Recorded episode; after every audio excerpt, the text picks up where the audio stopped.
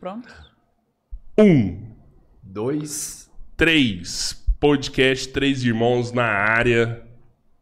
Aqui quem fala com vocês é Rodrigo Chorró. Rapaz, eu tô um pouco nervoso. Eu quase esqueci meu nome aqui agora. Esse geral também, pera aí. Olha, olha lá, Aí gente. sim, hein, E aí, negão. mano? Ó. Tô agro, mano. Isso aí. Ah, Mas é, mas é sério, Robertinho. Hoje eu tô um pouco nervoso, assim. porque- Cara, eu não tô muito, não. Nossa, gente. Que Não, isso. mas é Não, tô- não, mas assim, o nervosismo é normal, cara. É normal, nesse instante é normal. Eu também tô apreensivo. Eu não vou falar A tão Mariana, nervoso. ela é mas- umas 100 vezes mais inteligente que nós dois juntos, viu? Não, não tem disso, não. Te admiro novamente você falar 100 vezes, porque aí deu até um crédito de inteligência pra gente. Quer dizer que a gente tem uma inteligência, ela tem um potencial muito maior, uma capacidade maior. Eu nem me citaria, eu falo assim, ela é inteligente e a gente não. Mariana, Dependente. obrigado, viu? Sua presença aqui com a gente. Eu agradeço, gente. Sinta-se à vontade, sinta-se em casa. Eu acho que você tá em casa, Eu né, tô, praticamente. Total, tô verdade. total. Ah, que É. total. Tô em E agora, né? A gente caracterizado assim num ramo Mais que você ainda, entende mais ainda. mais ainda. Pronto pro front. Camisa xadrez, Não, tá não, todo... Você É, percebeu, mano, isso aqui? O, o Robertinho, ele tenta vir. É, caráter, é, né? Eu caráter. tenho, eu tenho que me identificar com a personalidade Dia do frente. capoeirista, ele, Ele é põe, temático. põe abadá de capoeira. Aí dia do lutador de UFC, vem com roupa de UFC. É, eu tento, é, pelo menos a roupa eu tento, já que não dá pra adequar as ideias totalmente, talvez a vestimenta já dá um, Não, mas um é ar, aquela hein? parada. Hoje é dia da gente só escutar, porque tem muito conhecimento aí, velho. Então, é Nossa, o eu ia fazer tanta pergunta pra vocês. Pode fazer? Ah, sério? Pode Faz Que massa. Faz Ah, então. Isso vai ser fazer. legal. Pode É, ser a gente pode perguntar pro universitário constar no Google. Ai, Só não faz Pode, pergunta vai. muito Bora. difícil. É, pergunta se o nome do pai, da mãe, a idade, coisa Mariana. não, gente. O negócio Antes- de vocês é bacana demais. Antes da gente começar, trocar nossa ideia, falar um pouquinho de quem ajuda a gente, bancar isso aqui, né? Acho que é necessário. Faturar É, um pouquinho, vamos lá? né? Vamos? Porque a gente não precisa de interromper nunca mais, hein? Então eu vou falar primeiro da Futuristic Games. Você entra lá no nosso Fantástico, site adoro. www.futuristicgames.com.br e hoje eu vi que muita gente ainda não sabe entrar no site, porque uma galera me chama. Ah, cara, você cara. tem isso aqui? Tem. Qual que é o preço? Só Verdade, que é como isso a gente mesmo. tem 50 tipos diferentes, aí você já manda o link do sim. site, que a pessoa entra lá, escolhe o presente, se quiser comprar por lá, recebe em casa, se quiser ir buscar na loja, fica à vontade. O que tá escrito full, a gente entrega na Grande São Paulo no mesmo dia. Exatamente. Então dá tempo, dá tempo de comprar, pode fazer sua compra aí até São Paulo até dia 24 a gente vai estar conseguindo entregar no mesmo dia, tá? Se comprar de manhã, né, Outros, é, né, outros sim. locais do Brasil é legal você colocar o seu CEP lá para ver a previsão de entrega, mas está muito rápido. Esse ano está mais rápido que o ano passado. Então não tem essa de, ah, vou deixar para última hora e vou ficar sem, não. Lá o que tiver lá no nosso site a gente está entregando a tempo. O problema é que realmente muito brinquedo acabou, né? Infelizmente. E se tiver qualquer dúvida, pode entrar lá no Instagram, futuristic.magazine, chama as meninas lá, elas vão estar prontas para te atender da melhor forma possível. Quem mais, Albertinho, que a gente tem que conversar? Drogaria Futuristic. Essa você não sabia, Na né, Rua? Amazonas. Eu, fiquei sabendo que eu tô 450. acompanhando, né? Sério? Sério? É. Você é. tem que ir lá fiquei, conhecer. é, que legal, uma farmácia também. fantástica. Um farmacêutico super conhecido, Fabiano Alvarenga. Né, está lá para te atender não com- só como farmacêutico, mas um amigo para te indicar, te aconselhar as melhores formulações, os melhores cosméticos, suplementos, enfim, tudo que você precisa e tudo que uma farmácia pode te entregar na Drogaria Futurística. Rua Amazonas 450. 450. Telefone 241-4728. Beleza. Já pode seguir a gente no Instagram, é Drogaria Futuristic. Quem mais aí que a gente tem que falar? Uberlândia Refrescos. 44 anos na distribuição de bebidas na nossa região.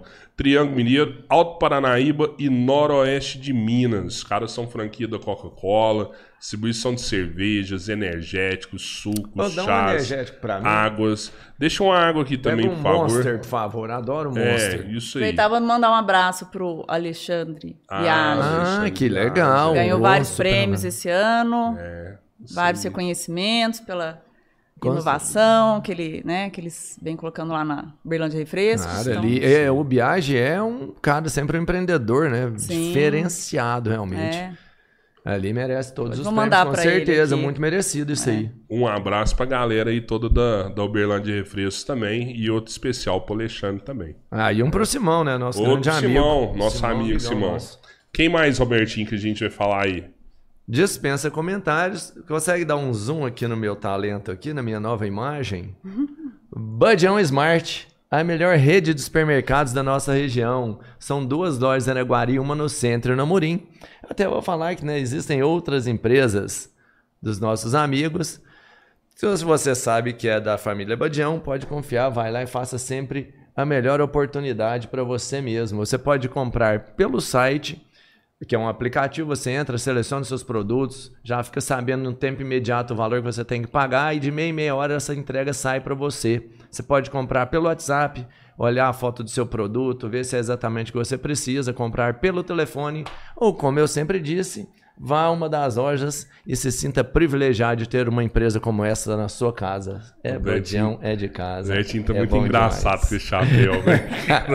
Fazendeiro, mano, você não entende o que, que é o agro. Ai, ai. É pop, né? É, É, esses pop. podcast com chapéu, rapaz. Mas Tá, que mano, eu já é? posso falar até tal coisa, bicho. Tô até mais mineiro. É. Não, para com isso, rapaz. Eu sou Quem mineiro. mais que a gente tem que falar aí, Pedrão? Vamos faturar aí, vamos acabar com isso Ó, aí. fala aí, Gustavo Lima. E 9.com barbearia, procura o Alex lá, tá lotado agora, época de Natal, todos os horários estão cheios. Mas você consegue entrar no Instagram da Inove.com e marcar o seu horário lá. Você pode agendar, tem os valores, tem o tempo que vai demorar o atendimento, tem com quem que você pode ser atendido, porque lá além do Alex tem o Dudu, tem uma galera bem bacana lá. Então entra no Instagram da Inove e já reserva o seu horário aí para cortar o seu cabelo, fazer uma barba, fazer uma barboterapia, tem vários Sabe, tipos sabe de o que, eu tratamento já lá. vi lá no Inove, assim, aproveitando Ah. esse tempo que a gente tá, já que os horários deles estão né, todos Aham. preenchidos já, um super profissional, lógico que isso acontece.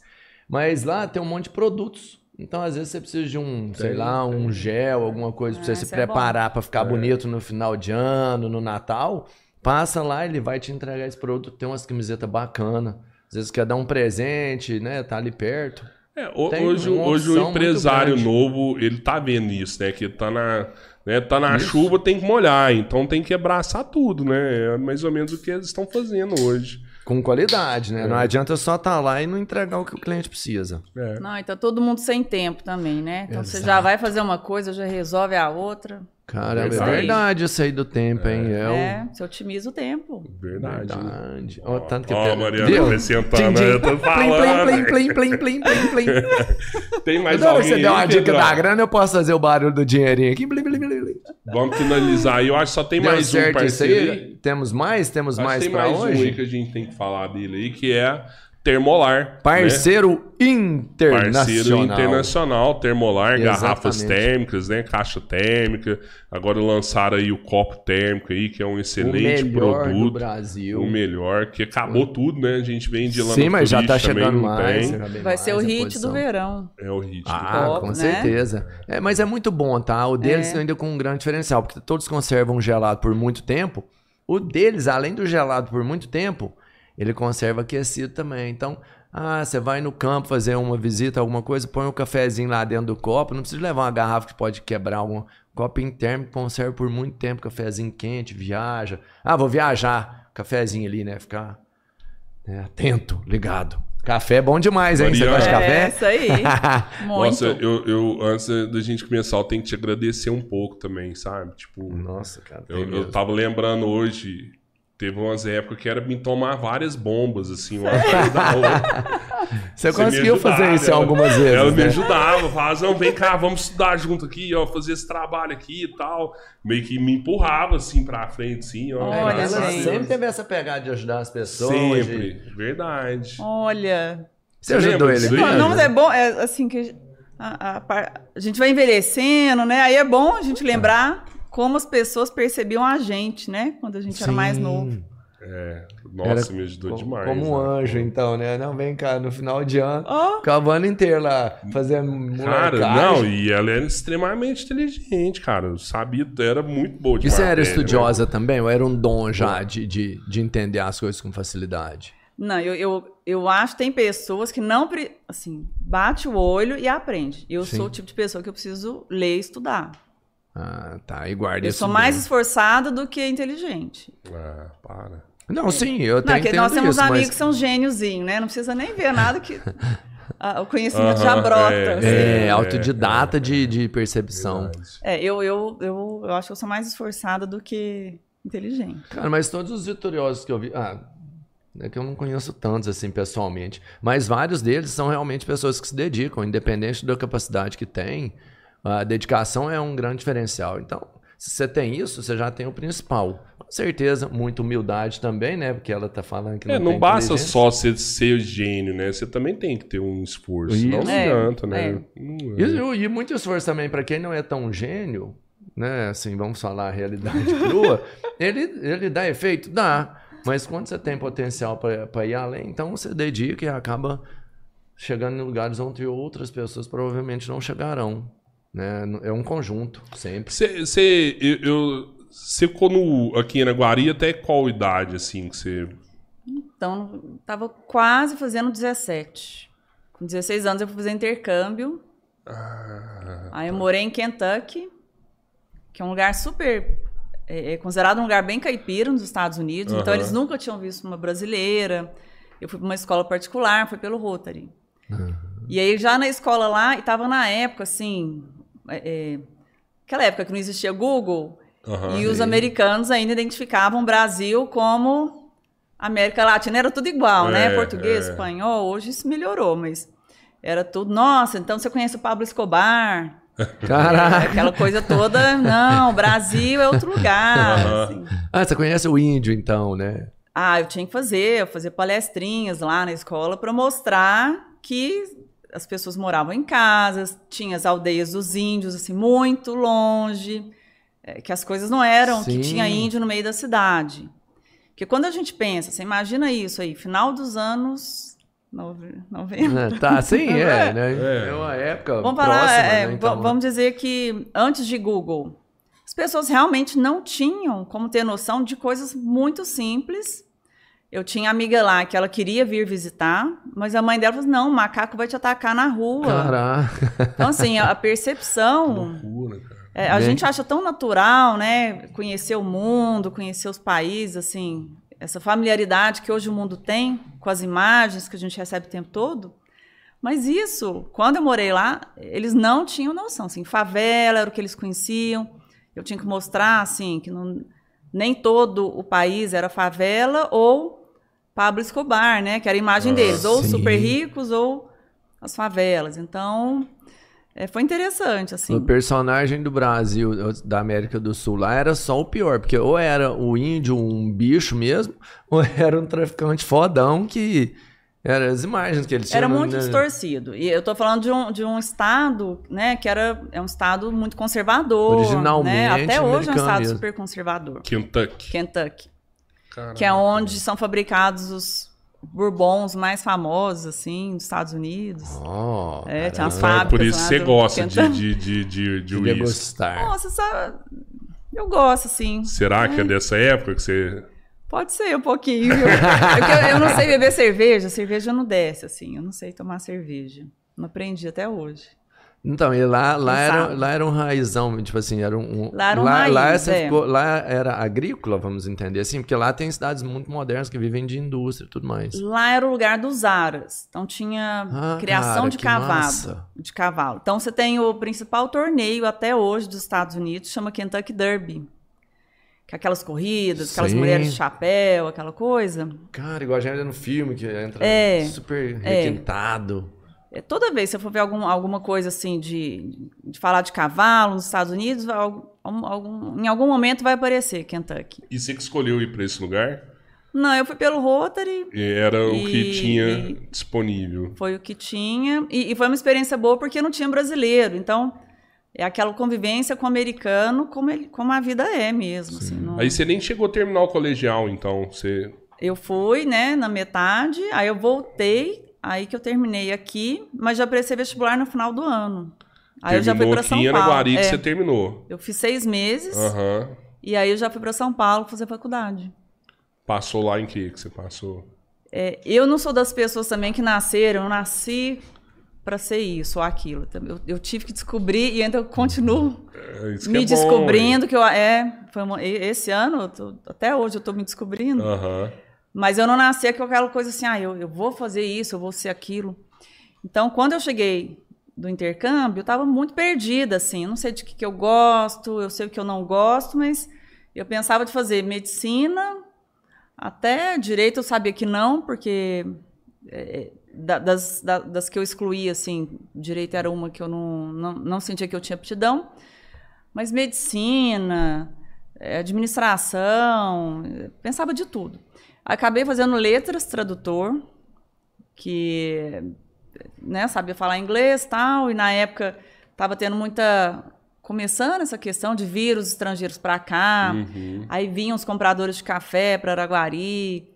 Eu ia uhum. levar o pessoal nas fazendas, assim, acompanhar, porque eu sabia falar inglês, né? E aí eu comecei a fazer o curso, que é um curso super é, gostoso na parte de ser ler, tem muita era literatura inglesa e francesa. Então, tem essa parte gostosa, assim, do, da literatura e tal, mas eu falei, gente, eu não quero trabalhar com isso. Assim, não, não é isso que eu quero fazer da minha vida.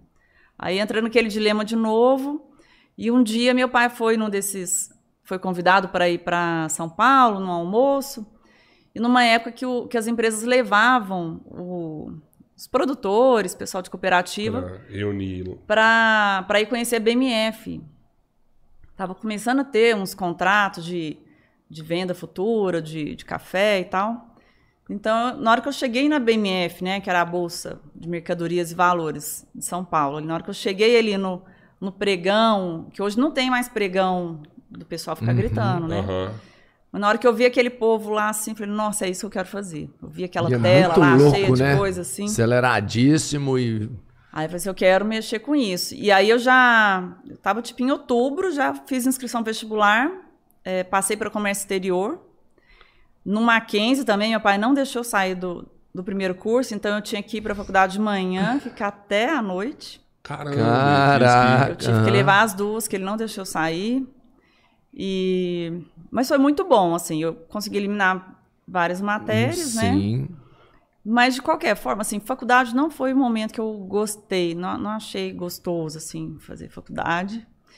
E eu tava doida para trabalhar, ficava doida para toda oportunidade que tinha, eu, eu, eu queria, nem mesmo que eu não recebesse, assim, ia ter um, ia ter um evento já, e, e tava começando muita coisa de café. Então, a primeira carta de cafés especiais foi lançada pelo restaurante Dom, que hoje ainda é um dos melhores restaurantes do... Do Alex Atala. É, do Alex né? Atala, né? Ainda é um dos melhores restaurantes do mundo, uhum. sempre está lá.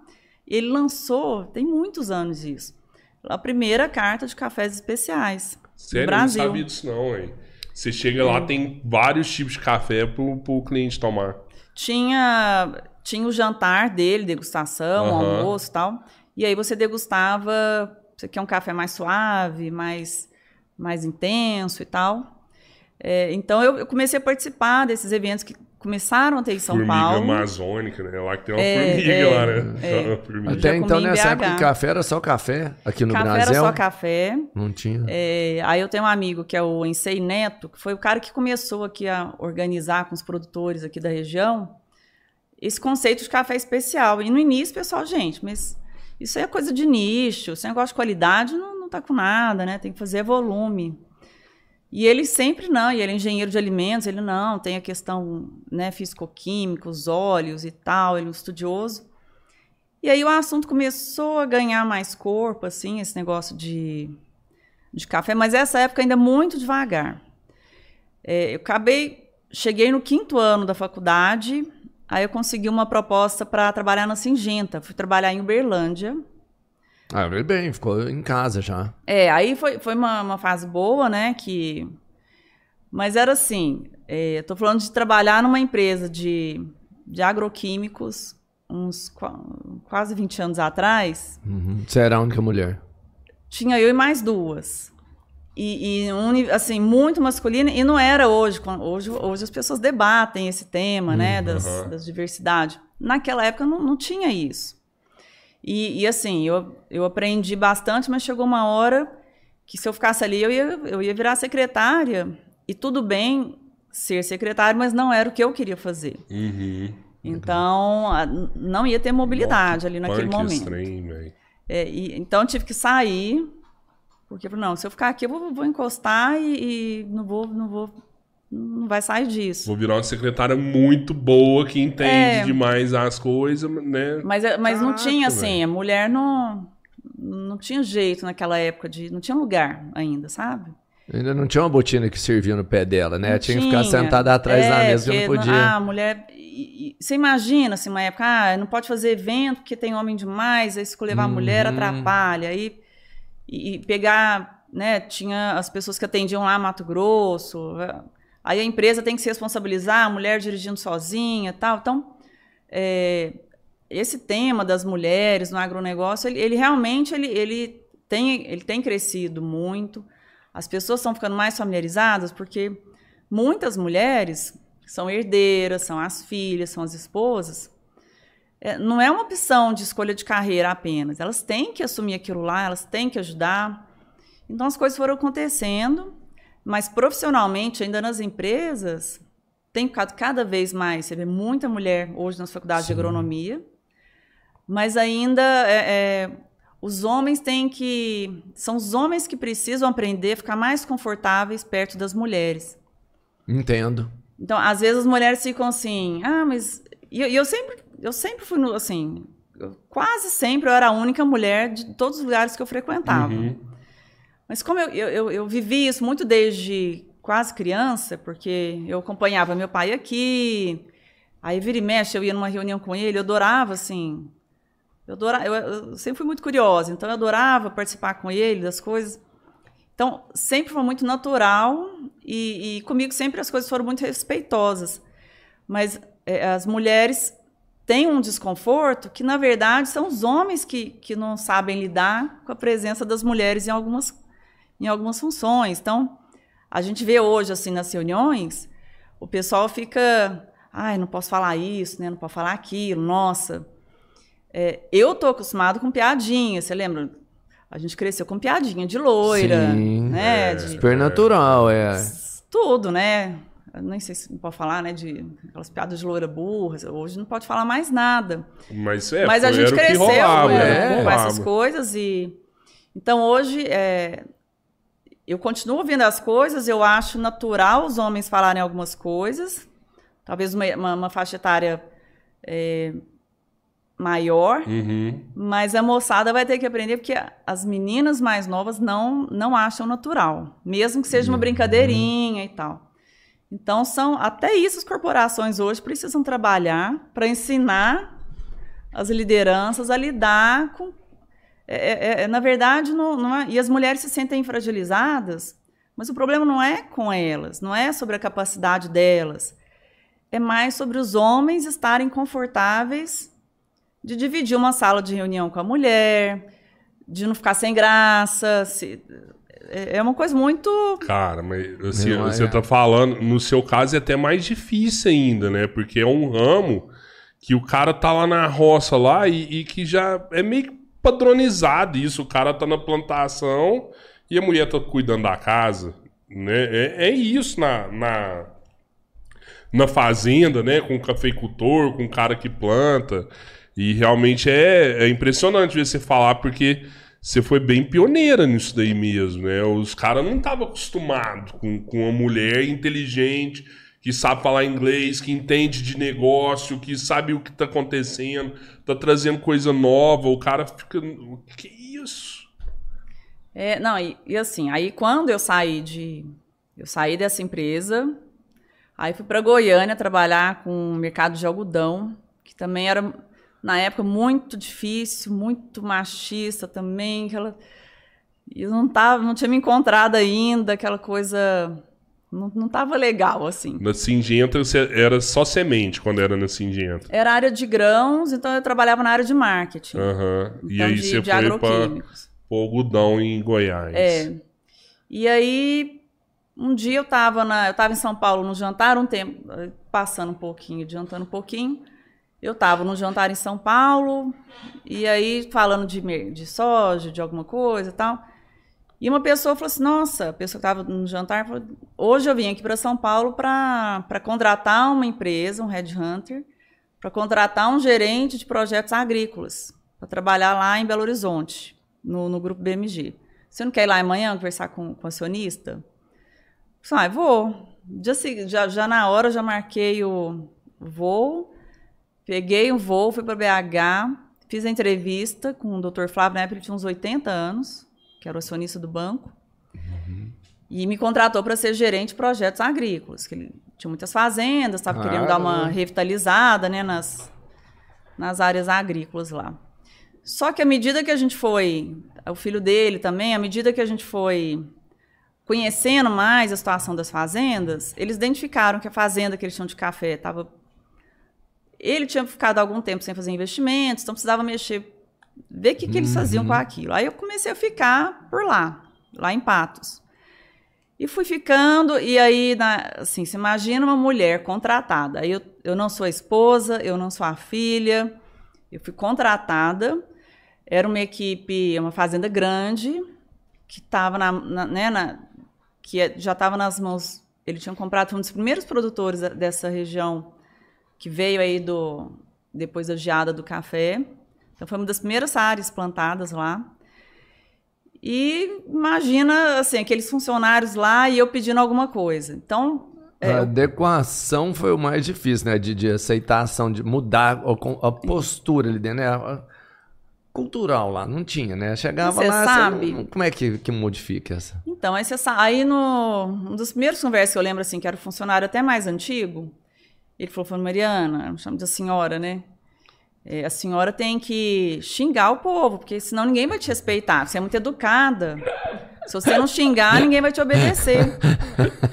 E, só que eu não sei xingar, eu não sei falar palavrão, eu não sou assim, né?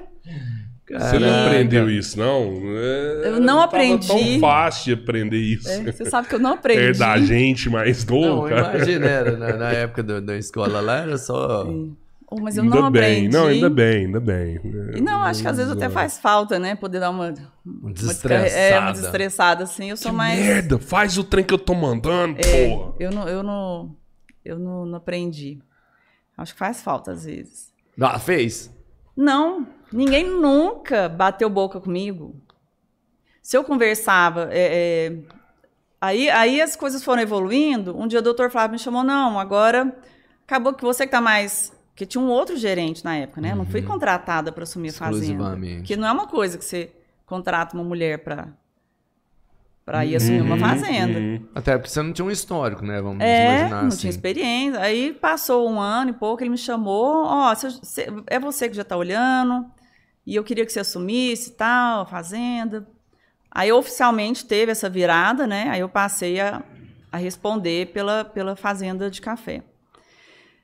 É, as pessoas nunca, nunca me, nunca foram mal criadas e sempre, é, eu acho que as pessoas não entendem que às vezes você dá uma, né, você manda uma, faz uma ordem de serviço, precisa ir lá fazer aquela capina.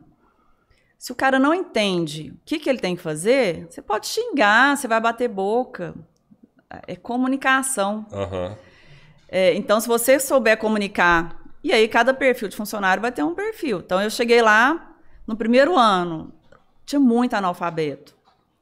Então a gente fez uma parceria, a gente montou uma escola de alfabetização dentro da fazenda. Então no primeiro e segundo ano foram 18 adultos alfabetizados, tanto de funcionários quanto da região, quem quisesse Sim. participar de adulto. Quando você começa a dar educação para as pessoas, ele começa a entender por que, que não pode eh, o esgoto não tinha fossa séptica, então o esgoto das casas ficava lá.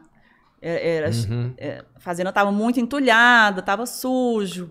E aí, quando eu comecei a falar, não, tem que limpar, tem que fazer. Ah, isso é frescura de mulher. Eu sabia é um nos toque bastidores, meio feminino, né? né? Assim, era, era como é. se fosse um toque feminino, mas. É, frescura, a fazenda tem que produzir, isso é bobagem. Caralho. Mas a partir do momento que você começa a estar num lugar onde os bichos somem, porque você começa você tira aquele, aquele entulho, né? O entulho ficava pertinho das casas. Você começa a limpar o lugar, sem fazer investimentos de infraestrutura. Você mudou a vida da galera, velho. Sim. as pessoas começam a entender que um lugar limpo, é, para de ter é, rato, né? A gente começou a fazer um controle intensivo de ratos, cobras, nas Então, você começa a fazer a limpeza, a organização. Quando você começa a mostrar a gestão e a vida deles, fica tudo mais claro. Você melhora a vida das pessoas. Quando a pessoa vê que a vida dela melhorou, nossa, eu, eu quero trabalhar num lugar que seja limpo. Eu não, Opa. eu não quero estar num lugar entulhado e, e esquisito e, e sujo. O ser humano é muito parecido em qualquer lugar do mundo. Às vezes o pessoal acha, ah, é, um cara que trabalha no Google tem um perfil e um, e um operador da, da roça tem outro. Reconhecimento é uma coisa universal. Né? Bacana. O Barack Obama, ele, ele, ele para ele é importante ele ser reconhecido. Um operador de, tra de trator também. também. E, e, um cara que saiu da faculdade lá e foi para o Google também. Todo mundo precisa. Os níveis de reconhecimento são, são distintos, Sim. mas isso é, é, é universal. Né? Então, quando você começa, e eu vejo às vezes muitos produtores, né? Ah, a gente treina, o pessoal não aprende, porque você sabe se a pessoa entendeu? Comunicou direitinho? Porque às vezes a pessoa não. A gente sabe, uma coisa é saber ler, outra coisa é interpretar um texto, né? saber fazer conta, você tem que aplicar 3 litros. Aí você vai errar lá, virou 3 mililitros.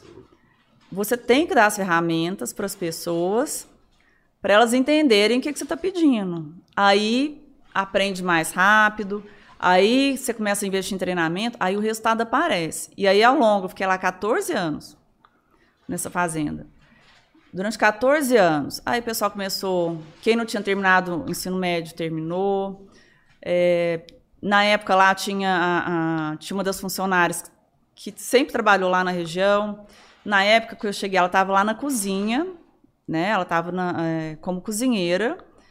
E não, e não que seja um problema estar na cozinha, mas ela não queria estar na cozinha. Então ela pediu se ela, se ela fizesse faculdade, se eu daria uma oportunidade para ela Nossa. no escritório. Você enxergou ela, você enxergou não, você é, a, a mesma oportunidade nela você nesse tem. momento, falou. Você manter, né, manter-se no escritório vai depender dela. Aí ela fez a primeira faculdade, aí ela fez a segunda. Como assim? E não parou. E, e, e, e, assim, depois de 14 anos, é, aí as filhas dela que nasceram lá foram para a escola rural. Quando a gente fala de escola rural, é, o pessoal esquece que assim, choveu. Não. não. Não, vai ter aula amanhã, porque o ônibus não passa. Uhum. Tá calor demais, tá muito seco, no, a, a, patrol não passou, tá cheio de buraco, o, o ônibus não passa. Para pegar todo mundo, geralmente as crianças começam a sair de casa 4 horas da manhã, até pegar todo mundo. Pega uma criança 4 horas da manhã, que vai para a escola, como é que é o rendimento dela? Não dá. Aí você tinha problemas assim de a merenda escolar, tinha mês que não, não acabava de chegar, de alguns desvios, né? Então, é, são muitos problemas que as pessoas subestimam, sabe? Essa. Uma realidade mesmo, é. né? Que e, e aí, quando você vê. As, e assim, você precisa inspirar as pessoas, porque hoje, no, no, campo, você precisa de gente que faz faculdade, você precisa de gente que estuda, tem que saber matemática, tem que fazer conta para operar. É, de, mesmo que seja um simples trator, assim, não, operador de trator, ele tem que saber fazer conta, ele tem ele tem que poder calcular ali o rendimento dele. Ainda mais hoje, né? Quase tudo com tablet, esse negócio. É, o agronegócio, é, quando né, a pessoa fala, ah, o agronegócio é o que está segurando o Brasil, mas muito é pelo perfil dos produtores, né? Um produtor, quando a gente vai falar de empreendedor e tal, de empreendedorismo, você pega um empreendedor, assim, que, que hoje a gente vê muita live, a gente vê palestra, aquelas histórias, assim, muito fantásticas, mas as histórias desses produtores que vieram sem nada, trabalharam assim, até não dormia, fazia tudo. Então, você tem histórias de pessoas que, que construíram com muito trabalho.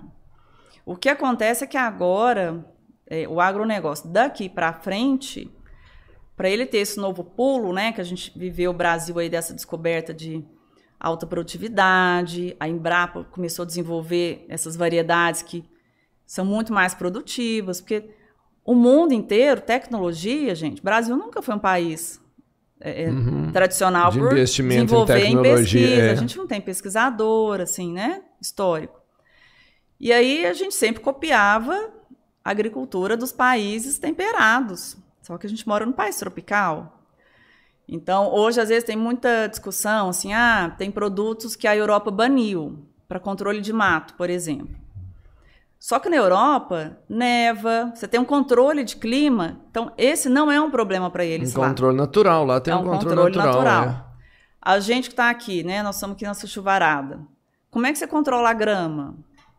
A gente olha aí na rua, não, não dá, o negócio cresce Não, todo aham, dia, né? é. Então, e aí você junta, choveu, aí vem aquele calor, os mosquitinhos, né? O- as pragas, os, os- é, que a gente chama de inimigos naturais do, do- das pragas, são condições do nosso país, e aí eles começaram, a Embrapa começou a, a mandar os pesquisadores para fora, investiu. Então, isso aí foi uma, foi uma coisa muito, muito bacana que o Brasil fez, né? Às vezes a gente dá pouca importância, Sim. Que foi investir nesses pesquisadores. Eles voltaram, essas tecnologias foram aprimoradas. Ou seja, não adianta a gente querer buscar coisa lá de fora para o agronegócio. Por isso que aí hoje a gente começa a falar de, de tecnologia para o agro e tal.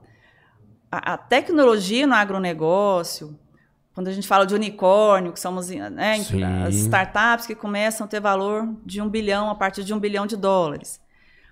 Elas tendem a ser empresas brasileiras porque você vai chegar lá fora, assim, né? Um produtor hoje tem problema para pegar crédito. Ele vai, dar, ele vai tentar pegar um crédito no banco, mas aí ele está com a hipoteca da fazenda, aí ele, a documentação, ele tem cartório. Um cara nos Estados Unidos, ele não, o, cre, o, o governo, um que subsidia, subsidia, subsidia muito, Aham. subsídios, e outra que ele não tem esse problema de cartório, isso não existe. É mesmo burocrático. Muito menos. Então, quando você está num país onde você lida com tudo isso, até e- essa oportunidade ela está aqui. Por isso que a gente precisa assim, tem que investir mesmo em educação. A moçada que está na faculdade hoje, né, que precisa vir com novos, no- nova visão de agricultura, porque eu lembro a vida toda assim, não sei se vocês ah, o problema é no café, por exemplo, o problema sempre foi geada. E com exceção desse ano que aconteceu uma geada, né, né, na, anos, no triângulo aqui, coisa mais de 30 anos não tinha uma geada tão forte. O problema há muito tempo, ele, ele- eu, eu já percebia isso lá na gestão da fazenda, eu sempre achei o maior desafio da agricultura a seca. O maior desafio como, como comunidades, e aí é todos nós, eu acho que é água. Porque a hora que começar, e a gente esteve perto disso, é que essas coisas não. Elas não saem para Aham. quem não está no dia a dia. Uhum. Mas a gente tem época que vai chegando assim, opa, se começa a faltar água na cidade, você tem que cortar água da. Primeiro você corta da agricultura. Depois você corta dos animais. Isso até é uma, isso até é lei, assim. Sabia disso não. E aí, por último, é Primeiro da você população. corta da agricultura, depois você corta dos animais para manter a água para a população. Cara, mas isso é quase uma bola de neve, porque você corta água na agricultura, depois lá na frente vai faltar o alimento. É, é, são soluções assim catastróficas, Hum, é, né? é, assim, é varrer menos- debaixo é. do tapete isso aí.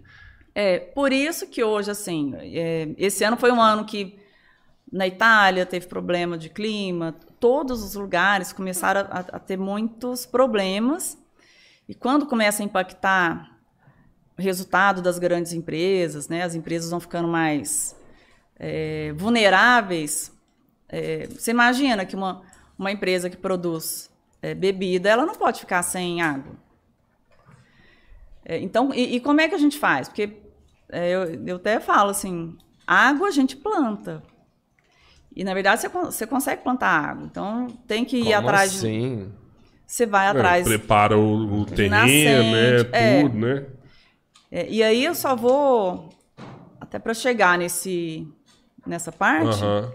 É, depois dos 14 anos lá no dia a dia da fazenda e tudo, eu achei que eu tava já formei a turma com muito, assim, foi um trabalho que me deu muita me trouxe muita realização pessoal. Caraca, velho, você tá louco. É, ver as pessoas, né? É, você mudou a realidade de duas gerações, né? Dos pais, é. dos filhos. loucura. E não é assim uma promessa de que vai acontecer. É um- são, são ciclos que, que se concretizaram. E aí me- começou a me incomodar muito esses problemas. Ah, sempre se plantou assim, ou é, a produtividade chega uma hora que a gente investia, usava os melhores adubos, usava tudo, e a produtividade não acompanhava. E é por isso até que os preços oscilam tanto, né? O produtor está lá, ele está estudando, consultor, fazendo de tudo. E por que, que a produtividade chega uma hora que ela não, não tem o que fazer? Aí você tem que mudar a genética das plantas. Tudo isso ainda tem os estudos, mas como a agricultura é uma coisa que demanda tempo, né, para você ver os resultados, as coisas não acontecem assim e acaba que no dia a dia, para as empresas, no, é, quando, é, às vezes a gente começava uma pesquisa, um- no ano seguinte já tinha trocado a equipe, então você perdia aquele desenvolvimento. Eu comecei a ficar incomodada com esses temas assim, de achei que a tecnologia não estava ajudando mesmo o produtor do jeito que eu acho que precisava. Sim. Tinha muita coisa, começou a ter muito aplicativo. A gente via drone na televisão, aquelas coisas. Nossa, o agro é, é- é moderno demais. Mas, as, mas assim, ajudou a reduzir custo? Não. Então estava meio nesse dilema. E aí eu, eu comecei, a- eu tive um, um processo assim. Aí chegou a pandemia. Falei, gente, eu, eu vou mudar assim de área. E eu tenho uns amigos até que falaram, mas você tá Tá você doida. tá doida, porque tá doida. Você você pode mudar de ir para um De outro lugar. empresa. tá sei lá, de empresa, você é, tá né? fazendo aí. É, você não pode sair do café e tal. Eu quero fazer outra coisa. E aí eu recebi um convite para trabalhar numa empresa de venture capital. Que, como diz Sim. meu pai, até hoje ele não sabe o que, que é isso. Sabe? Ah, com certeza. mas, mas é, mas eu queria ter mais esse contato, assim, eh, ainda na agricultura, mas de conseguir ficar mais próxima de como essa tecnologia, de fato, começa a fazer diferença na vida do produtor, porque ainda pouca coisa mudou no dia a dia do produtor, muito pouca coisa. A gente tem muitas soluções assim, você olha eh, se- as startups assim, muito interessantes. Nossa, esse aplicativo de gestão aqui é bacana demais. Mas não adianta ter gestão do custo da fazenda, porque ele não movimenta o estoque, e aí não, não, não tem imposto, então o custo você acaba que continua sem saber o que, que é. Então, eu enxergo que a gente teve uma primeira onda de tecnologia no campo, e agora, e, e eu acho que as coisas deram uma. O produtor começou a ficar inseguro, porque ele testou algumas coisas não funcionaram. É, o empreendedor está lá, mas né, vamos Querendo tentar de novo. Ele, ele precisa de, de alguém para ajudar a, a, a validar né, os Sim, projetos. é fazer crescer o projeto, porque às Sim. vezes não tem a grana.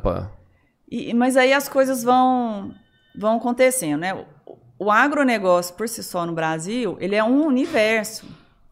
Você tem um, um- os produtores do Mato Grosso que tem um perfil completamente diferente, perfil e, e demandas completamente diferentes do que um grande lá no Rio Grande do Sul, de um grande de Minas Gerais. Isso na mesma lavoura. Na mesma, lavoura, produção. você pega um sojicultor, o perfil dele é totalmente diferente. Mato Grosso, em Minas, no Rio Grande do Sul, é, na Bahia. Então, cada lugar tem demandas específicas e, e acho que as empresas no início tentaram vender como se fosse, né, ten- tentaram atender como se fosse uma coisa só, Uhum. ou só estratificava por tamanho da lavoura, mas não é só o tamanho. Você tem hoje você tem que é, é, perfil de gestão.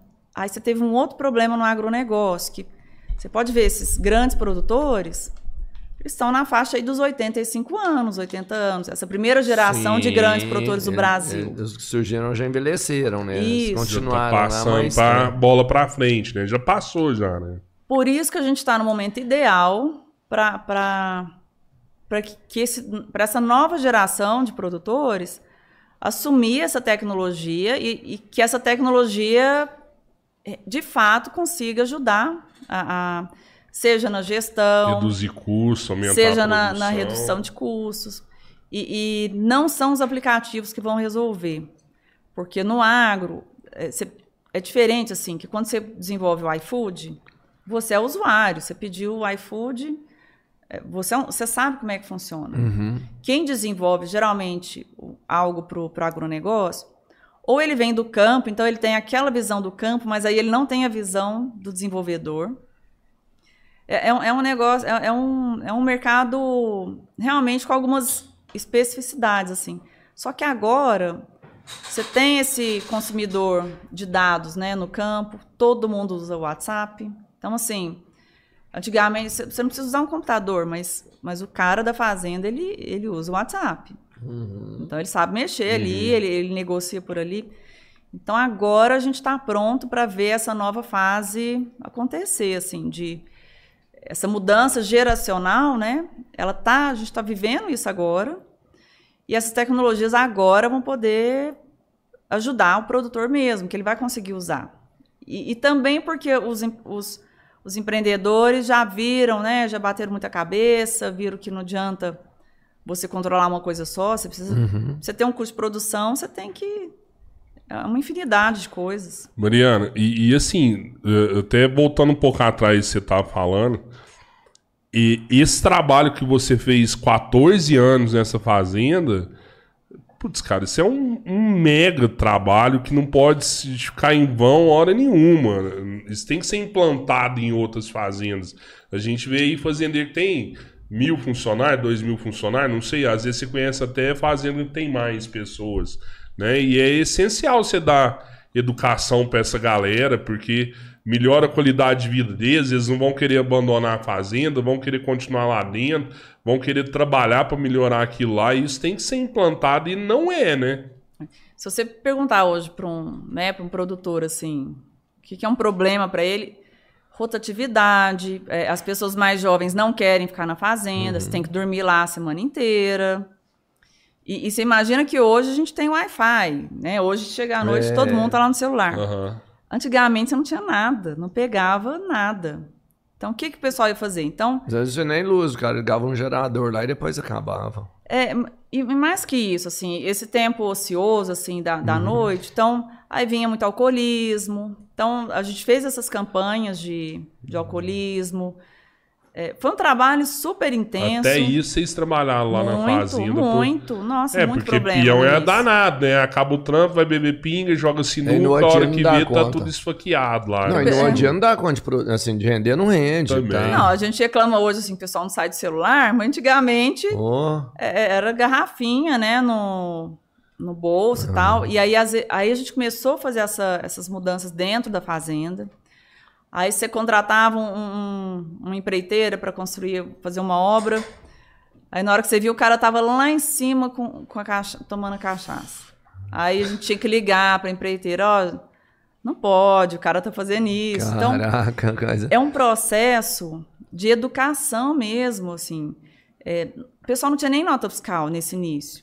Uhum. Era muito informal. O agronegócio, ele por si só, ele, ele nasceu muito informal, assim. Agora que a, a gente tinha forne- eh, fornecedor, prestador de serviço, que falou, vou ter que tirar uma nota fiscal só por conta de vocês, porque a gente demandava nota fiscal. Aham.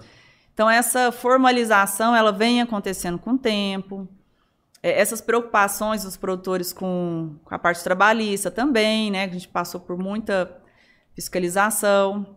Mas mais que isso, enquanto ele não entender que, primeiro, treina bem, se a pessoa entende, se ela é bem comunica. E eu- são ordens muito simples. Tinha um- uma mangueira de irrigação.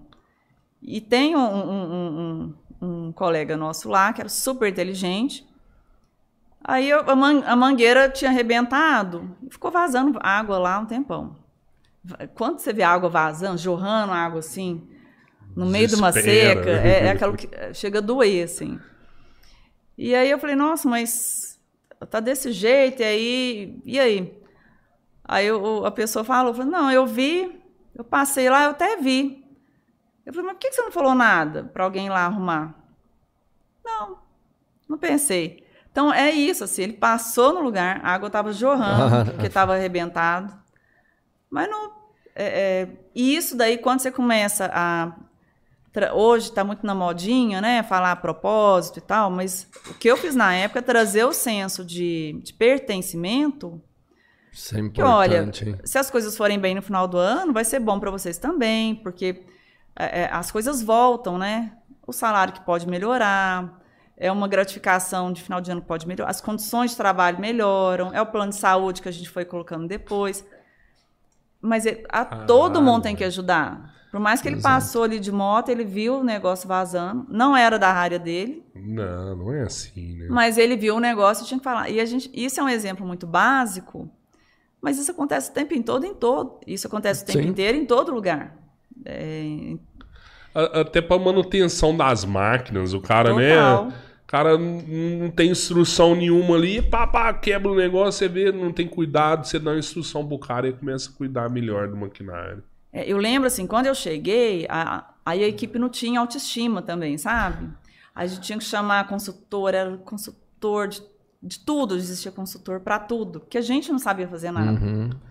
A equipe não tinha segurança para fazer, eu tinha que ficar pedindo para os produtores né, que tinham mais experiência, ajuda, e como é que faz isso. E a partir do momento que eles começaram a aprender, eles foram visitando os produtores que sabem, né? Que cada pessoa é. Cada pessoa, a gente sabe na região, e, e eu acho que os produtores, principalmente de café, que eu, que eu convivi mais, eles são muito generosos. Uhum. Eles recebem, eles mostram o que eles estão fazendo. Então, a turma começou a fazer intercâmbio, assim. Vai, vai ter um treinamento de Senar, vai fazer na fazenda tal, porque você vê o que está acontecendo na fazenda tal. Não, mas a gente está muito ocupado. Não, mas tem que ir. Organiza, tem um, dois meses para preparar, tem agenda, planejamento. Em dois meses você consegue programar para ir, né, para tirar um uhum. tempo para ir lá aprender. As pessoas, aí eles foram, eu, eu vi toda essa transformação da autoestima profissional deles.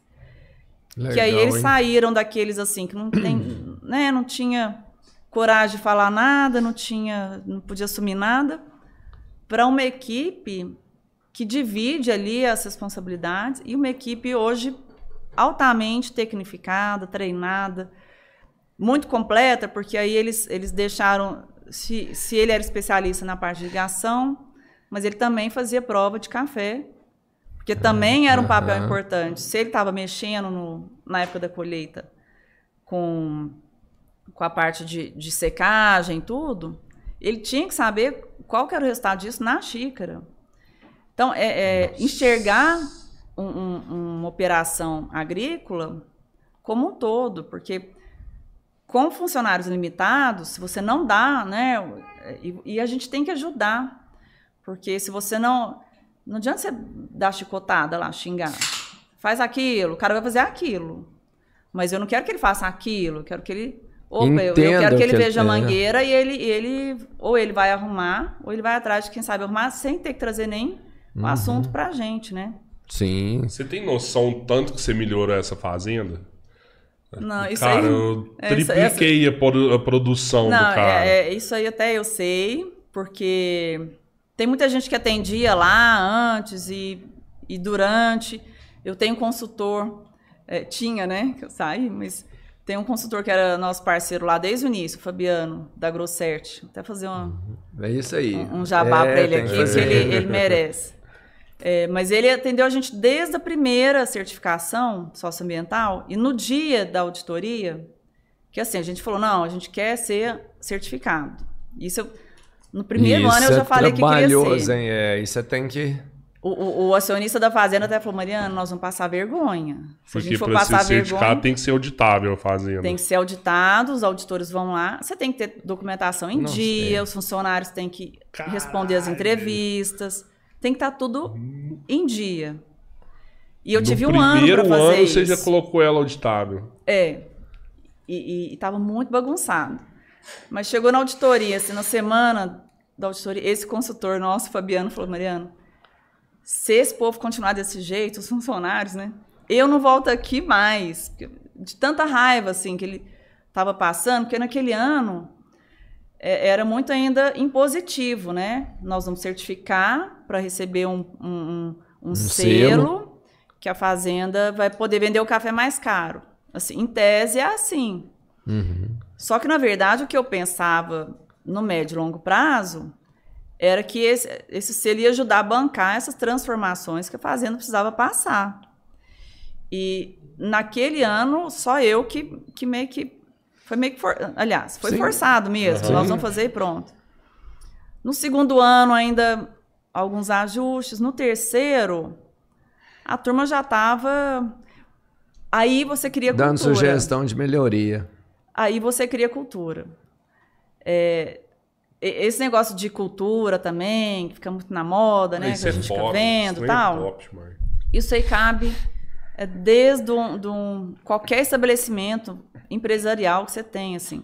Se o seu funcionário entende como é que é o perfil da fazenda, primeiro que você vai manter ali pessoas que respeitem aquele perfil. Uhum. Você vai atrair uma mão de obra também que, que entenda como é que se ela quer estar lá ou não.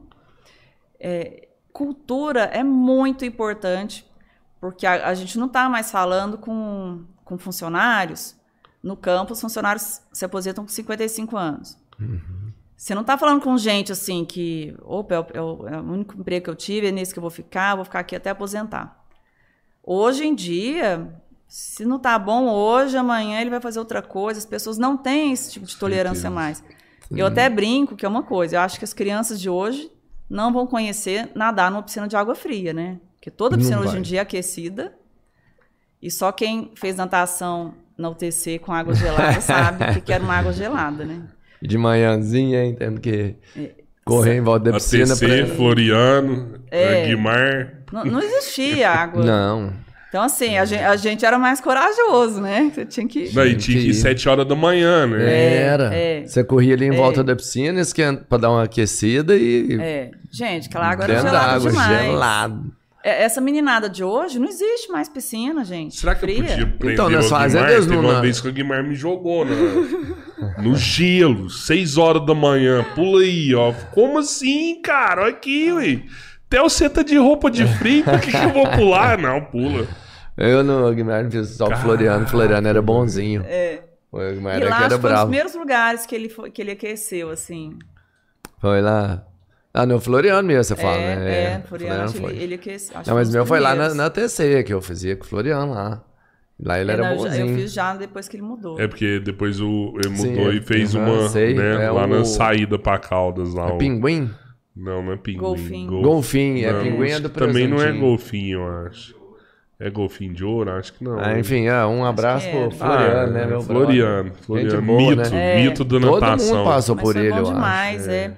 Mas, mas, isso é um exemplo, a gente fala que é coisa pequena, mas é, é, tolerância, né? A gente Sim. tolerava mais coisas. A gente tolerava uma vida sem, sem internet, sem coisa pra fazer o tempo todo. A gente tolerava o ócio melhor, né? Você brincava com... A gente não tinha bonequinho bonitinho, né, na não época. Tinha. Mas, é. mas você, essa exposição que hoje, assim, o tempo todo, né, as crianças estão tão ativas, assim, a, a, gente acho que foi mais preparado, né, para as dificuldades que a vida traz. Isso é, é para todo o, mundo. O corpo assim. ficou mais grosso, mais tolerante, né? Então, Mas... acaba fazendo a gente. A necessidade é que faz o sapo pular. Tem um ditado que fala isso. É, e isso nas é. empresas é muito assim, porque você você fica, você tem que ralar, porque eu, eu preciso disso, né? Eu, eu, eu, tenho um compromisso com a empresa de fazer uma coisa, eu, eu, eu vou fazer, tá difícil, tá ruim, mas eu vou fazer. E, e hoje, as próximas gerações têm esse desafio para lidar, que é um problema para eles e para os gestores também Sim. dos negócios, né? Assim, a nova geração vem, vem intelectualmente melhor, eu acho, até como ser humano bem melhor. Só que eu acho que o que você tem hoje de dificuldade é o que você teve no início. Tipo assim, é o, é o profissional. Porque na cidade, você já não encontra mão de obra especializada, sabe? Pra... E, e você vai para uma área tech, né? Isso de, de, de agronegócios, de investimento em tecnologia lá dentro. Se aqui na cidade já não encontra pessoas preparadas, como que você vai fazer para deixar o agro tech se aqui já não encontra mão de obra? Como é que você prepara isso? sabe? Para as pessoas lidarem com a tecnologia lá. Porque eles têm menos acesso a isso. Sim, Mesmo com a internet, sabe? É. Eu falo assim, o manuseio direto de máquinas, de entendimento. Aí, essa parte da certificação, e aí a gente pode até ampliar para na época foi ISO, né, também, para outros negócios. uhum. Mas essas certificações, assim, nas propriedades rurais, elas ajudaram muito a trazer isso para o produtor, que, opa, se eu não treinar, se eu não capacitar, não- daqui eu não vou conseguir tirar muita coisa. Então, você pega aí muitas das fazendas certificadas tal, você vê que eles conseguem fazer um, um Ah, treinamento. tá. Até porque as fazendas, desculpa, as fazendas hoje elas estão virando empresa, né? Não é mais Sim. fazenda, assim, é é uma empresa produtora de grãos, uma fábrica que produz grãos, vamos pensar assim. É muito Tudo engraçado porque a gente fica vendo assim, né? Eu, eu- eu fico lendo lá essas notícias de, de valor econômico e tal. Das... Você pega coisa de grandes empresas normais, de setores diversos. Mas aí você, você sabe a história de um produtor tal. O que os produtor, alguns produtores faturam, né, isoladamente ali, é maior que muita empresa muito grande. Certeza, mano. E, e ele tocava isso no CPF dele, aham. ele tocava isso sozinho, No mas caderninho. É escrito no, no É, é, eu, conhe, né, eu conheço gente que faz a conta na raiz quadrada, assim, produtor. Já vi Cara. gente fazendo quadro negro. Ele faz a Entrou conta na raiz tantas quadrada. cabeças, saiu tantas cabeças. E, e- e tem um controle na cabeça Isso. que daqui para frente você não consegue mais, porque é, aí você tem uma demanda contábil da legislação que mudou, você tem uma legislação que hoje ela é muito mais. a- a agora eu não vou saber falar aqui, eu não vou chutar. Mas a quantidade de itens, assim, você estar em conformidade com a legislação é muito grande. Então, um produtor que não tem ajuda de. é, tem que virar empresa. Sim. E aí você tem os produtores grandes que conseguem contratar pessoas. Essas grandes propriedades assim, eles são os executivos de multinacional estão indo trabalhar com esses grandes Exato. produtores. O pequeno também, ele consegue, ter- ele tem suporte, porque o, o- tem os programas lá da, da Imater, esses programas que atendem super bem essa agricultura familiar. Ele vai, ele ensina, ele visita, ele, ele orienta. Agora, esse produtor médio, ele não tem a escala do grande para poder contratar uma equipe. Ele não tem os benefícios, juro baixo do pequeno. Só que ele tem todas as obrigações e, e ele, ele fica num, num- caminho mais complicado. Então, eu vejo assim, é, agora, daqui para frente, a tecnologia ela precisa conseguir atender esse produtor médio, ajudar a vida dele, é, seja dando crédito agora mais barato, porque nós vamos começar a ver crédito da agricultura sempre veio né, do governo, Isso. é, BNDES, programas com. Você vai comprar um trator, você sempre pegar um programa via BNDES. Você acha que eh, o pessoal, os fundos agora vão começar a investir? Né? Tem certeza. Caraca, velho, que foda esse trem aí. Não, isso é bom pro país. No- é demais, saudável. claro, É, claro. Isso é saudável. Até porque porque- eles não dão estrutura, né? Eles fazem investimento e não só põem o dinheiro lá, né? É porque, é porque assim, é, o país começa a ter outras demandas que ele não dá conta de. Ele não vai dar conta de suprir essa agricultura. Então ele precisa acudir quem está precisando em outras áreas. Então eu acho que essa, essa agricultura familiar ela vai conseguir, vai continuar tendo acesso. Porque ela, né, ela precisa, é uma coisa. É, Mas essa mulher vai ficar mais pro governo mesmo. é, eu, Né, eu, eu, acho que sim. É, isso, porque ela, né? ela demanda, é um- é um- é- tem um impacto social muito grande Uhum. isso, né? É um, é, um, é um cara que tem uma demanda específica e ali acho que o governo atende. Mas para todo o restante, vai vir de, que a gente chama assim de, essa proximidade do agronegócio com o mercado de capitais, que é o, é, é o crédito privado. Sim. Que aí ele vai vir é, dos bancos grandes, que ainda são caros, porque eles. é, Você imagina um banco grande, que tem aquela estrutura toda, né, que a gente sabe aí, que, que é agência e tal, não consegue é, é, atender direito. É, lá na fazenda, por exemplo, a gente ia fazer. A gente, todo ano a gente fazia orçamento para ver se, se contratava um seguro agrícola. A taxa de contratação de seguro agrícola no Brasil é uma das menores do mundo. Ah, assim, sério? Enquanto na China é 85%. É, mas aqui também praticamente não tem nada de, de risco, assim, né? Vendaval, é maremoto, enfim. Ah, mas é seca, granizo, é verdade, é. chuva. É, não é tem muito. desastres naturais, mas tem aquela diferença de tempo bem oscilante, né? Mas ela tem impactado muito, assim. Uhum. a- É, às vezes mais do que um, um tufão. Tufão passa uma vez por ano. A, a seca É. pode ir todo ano. É, tem, tem lugares que você tem. Você tá. Teve produtor esse ano aqui na região. Ele foi atingido pela geada. Então, assim, queimou a geada. Sim. E ele também foi. foi ele, ele sofreu o impacto da seca que estava acontecendo. Ele, foram dois. Verdade. Não, Problemas. e aqui é uma coisa que você falou no começo, ainda tem um monte de praga. Que lá tem um extermínio natural com, com, a com, a- com o gelo, por exemplo. E aqui não, aqui tem praga pra caramba, né? Tipo assim, você não tem controle total disso. É, são pragas diferentes, né? É. Você, aí o que, que você tem que fazer? Que a nova onda da agricultura, que eu acho que vai ser muito interessante da gente acompanhar. É, as startups elas estão criando uma praguinha que vai comer a outra praguinha. Bacana, hein? É, É então, tipo, da dengue eles lá- fizeram isso, não foi? Acho que quando sei, teve a dengue, eles criaram um mosquitinho que, É. que misturava com outro mosquito e acabava com a dengue. É, É, é bem esse. É, é- é por aí. muito então você vê lá, legal, a hein? startup, ela tá. Ela é uma. Já aí tem, a startup já criou isso, já? Tem, tem algumas com, com pragas diferentes, né? Que, a- que vão atender culturas diferentes. Mas aí, é, é, você olha lá, assim, nas as gavetinhas, é, como é que chama? Até, é, tipo, uma- é uma granja de criação de percevejo. Caraca. Aquele milhões Aham. de percevejos. E aí tem essas tecnologias que elas vão desenvolvendo Aham. também. Isso é agtech. É o E que as eu- empresas fazem. O Agtech, tem diferença do Agtech normal e o Agtech eles falam verde, que é o. Ou todo Agtech é verde?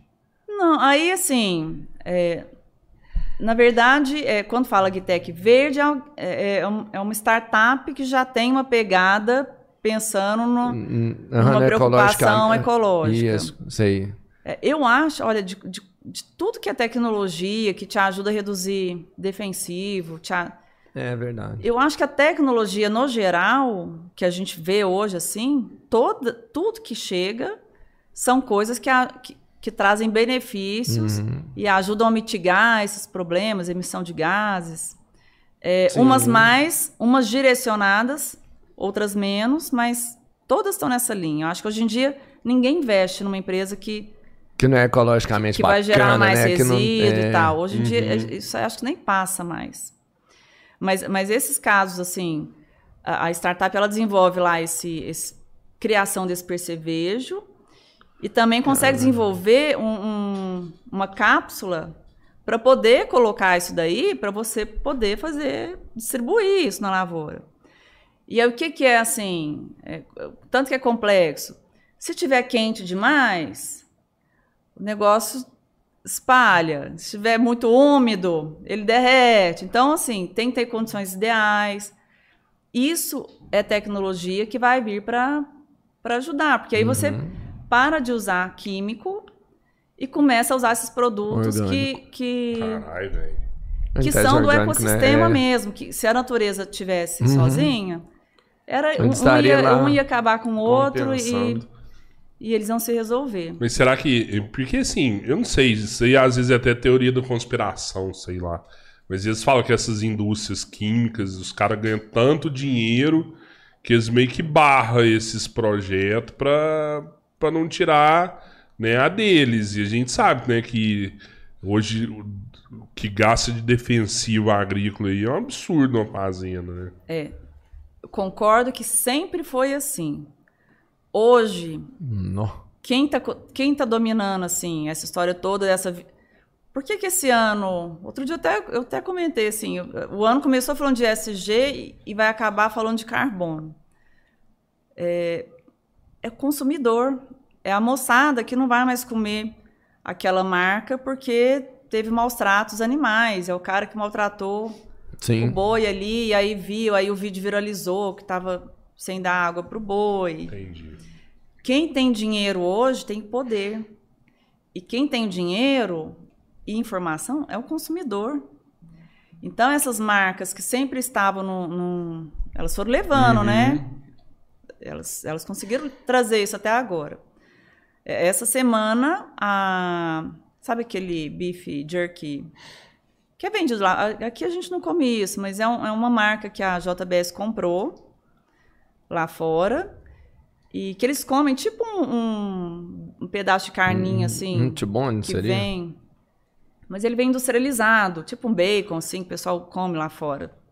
No Brasil a gente não É, deve tem ser tipo, é tipo uma barrinha de cereal, eu acho, né? Mas de carne. Aham, já vi essa parada já, que é ruim e absurdo. É, mas lá Você o já povo aí, gosta. cabeleiro? assim. Não. É Vai ruim. começar só que é ruim. É, eu vi falar que é ruim. Yeah. Você comeu? Não, Não. porque quando ele fala que uma coisa é ruim de comida que eu não gosto de comida, deve ser muito terrível, entendeu? Ele falou isso é ruim, eu falei, ninguém vai comer isso no mundo, porque você falou que é ruim, é. Não, se bem que é costume, né? Até as pessoas acostumar, né? Que negócio vira, né? Não sei. Não, mas aí lá, eles, eles barraram essa, essa marca, que é da, da JBS, que a JBS comprou várias marcas, né? Eles falaram que não vão comprar mais, estava proibido. Porque chegou até eles, eles conseguiram rastrear que é, é, fornecedores indiretos, ou seja, não é o cara de quem a JBS comprou Sim. diretamente, mas é alguém que vendeu para alguém estava vindo de área desmatada. E por isso ele Errou o tirou, os supermercados não vão mais comprar aquilo lá. Caraca, velho. Então, isso muda toda a dinâmica de tudo que a gente pensava da teoria da conspiração, que ela, Aham. ela, ela, ela fez sentido até agora. Não faz mais, né? Hoje você É, o nesse poder tipo tá na de mão do consumidor, não É. tem como. Então, é, então assim, aí se- e, e aí você tem um outro dilema, assim, que, que os agricultores hoje estão no meio desse, desse dilema. Você tem no Brasil desmatamento legal. Todo mundo pode ir lá, eu digo todo mundo assim, né? O produtor pode ir lá, ele pega uma licença para determinadas coisas que ele quiser, e o órgão ambiental pode dizer se ele pode desmatar ou não um pedaço. Ou seja, às vezes ele até vai fazer, ele, ele pensaria em fazer um desmatamento legal, mas hoje na Europa já não se aceita nem se for legal. Então, o que que nós estamos no meio dessa transição? O que que vai acontecer? Quem desmatou, desmatou. Quem não desmatou, se quiser vender para marcas, não vai conseguir mais. Ou seja, se você tem uma fazenda, você abriu a área dela toda, você trabalhou ela toda, É seu. foi. Quem queria fazer, ah, tem um cantinho lá que eu vou desmatar, não, não faz mais, assim.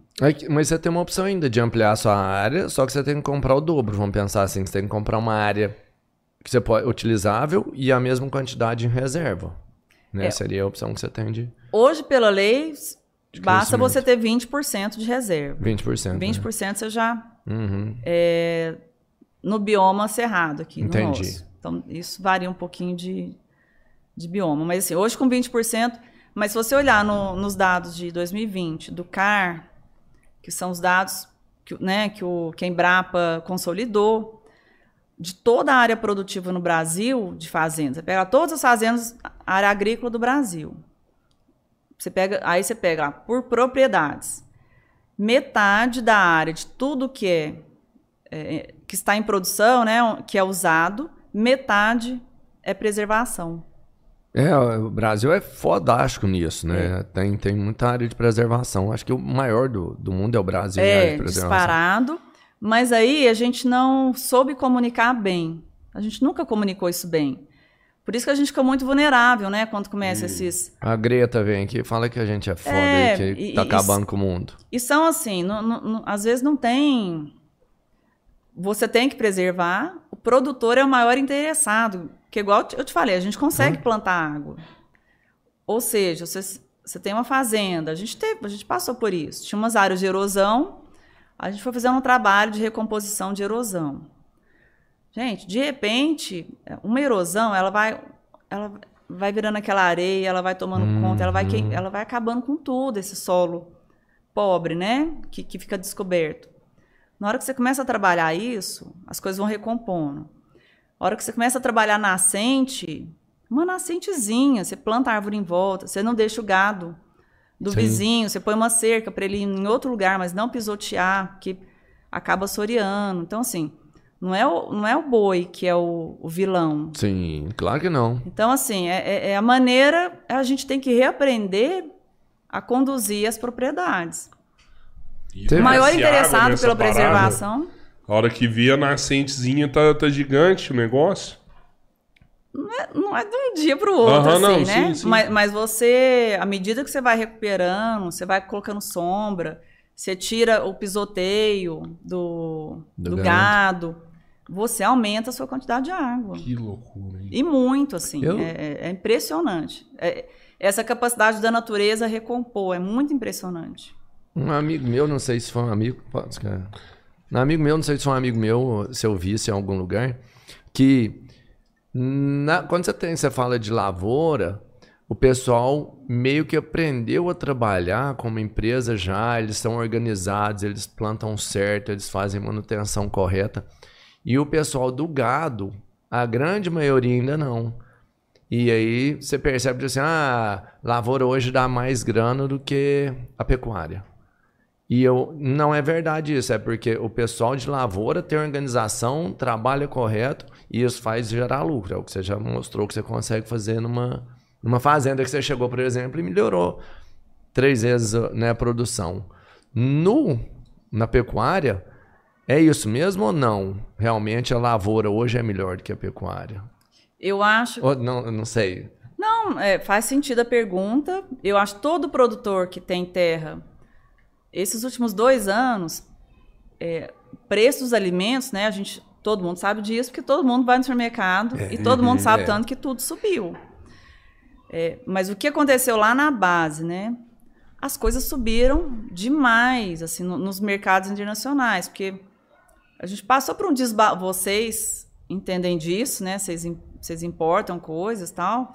A gente está no momento de desbalanço na cadeia de suprimentos global, assim. Tá Exato. tudo, Não, não tem frete, Não tem- é, tudo não- muito caro. é. tudo subiu, Você não tem né? matéria-prima. É, não, não, não tem matéria-prima. E com alimentos, isso é, isso é especialmente muito impactante, porque alimento é o que assegura a soberania de, de um país. Quando a gente fala assim, alimento é o que garante a paz mundial. É, Oh. é literalmente isso. País que começar a sentir fome é guerra civil, o negócio Saco. então, assim, quando a gente fala da, da importância desses alimentos primários serem baratos, é isso. É, até com os discursos a gente tem que ter muito cuidado, né? Ah, mas é, então toda a agricultura tinha que, tinha que virar orgânica, o Brasil tinha que parar de usar produto químico, é, eu só vou comprar coisa orgânica. Então, são coisas que a gente precisa analisar. Eu acho que todo mundo que tem dinheiro, tem condições, poderia comprar esses produtos orgânicos, que são bem mais caros, porque são produtividade hoje ainda é, é muito menor. Porque se você não, não, não coloca um- uma proteção, ele vai sofrer um ataque ali de. Vem uma praguinha lá, vai, vai comer. É, então, são uma série de coisas que, que, que diminuem a produção de um, de uma- de um produto orgânico. Agora, quantos por cento da população, esse número até existe, mas eu não vou chutar agora que eu não sei. Até quantos por cento da população pode pagar mais caro por uma comida sem químicos? Cara, é uma minoria, né? Então, então, assim, hoje essa minoria, eu acho que tem que continuar. Quem puder, eu falo. Comprando. Quem pode comprar orgânico, compre orgânico, porque você está incentivando estudos novos para aumentar a produtividade desses orgânicos. Olha que legal, velho. Isso até vai ficar mais acessível, Não né? Porque vai ser escala, né? É, porque o que está acontecendo? Aí hoje, aqui em Araguari, tem várias empresas fazendo esses estudos. Eu tinha até um receio de Super comprar pioneiros. orgânico, sabia? Eu falava assim, cara, esse cara tá me engatando. Eu coloco orgânico aqui, não Sim, é. tipo assim. Só pra cobrar mais caro, eu não vou comprar esse negócio. E não comprava. Tem como a gente disso, saber velho. se é real? Essa- Não então, tem essa aí, dúvida? aí ho- hoje você tem, se você sabe de onde vem, algumas marcas têm um selinho que ele certifica. Lá em Belo Horizonte, por exemplo, eu moro num, num bairro lá super urbanizado, mas aí o que, que eles fizeram lá? Um terreno, terreno vazio, segundo metro quadrado mais caro de Belo Horizonte. O cara foi lá, montou uma horta urbana. Aí meu marido, que gosta de fazer essa parte, Aham. Aí ele vai lá pegar o alface, ou ele pede pro cara separar o alface lá, ou ele mesmo corta. Ele mesmo faz a colheita do, do alface. Ele mesmo vai lá, que legal. Ele mano. vai lá. É... É, ou ele corta, ou ele pede pro cara cortar. Aí eles dão um minhocário Já viu minhocária? Sim, a terra já. É um balde Ah, tá, tá, tá, tá. com as minhocas. É, toda- Aham, aí leva pra casa. Aí durante a semana você joga as coisinhas orgânicas lá.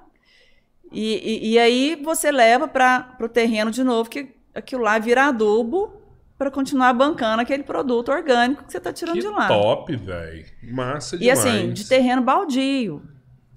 Olha E, e- só. e isso não. É uma startup, assim, o cara que foi lá, Sim, você, você no- vem, no você de paga, você ajuda.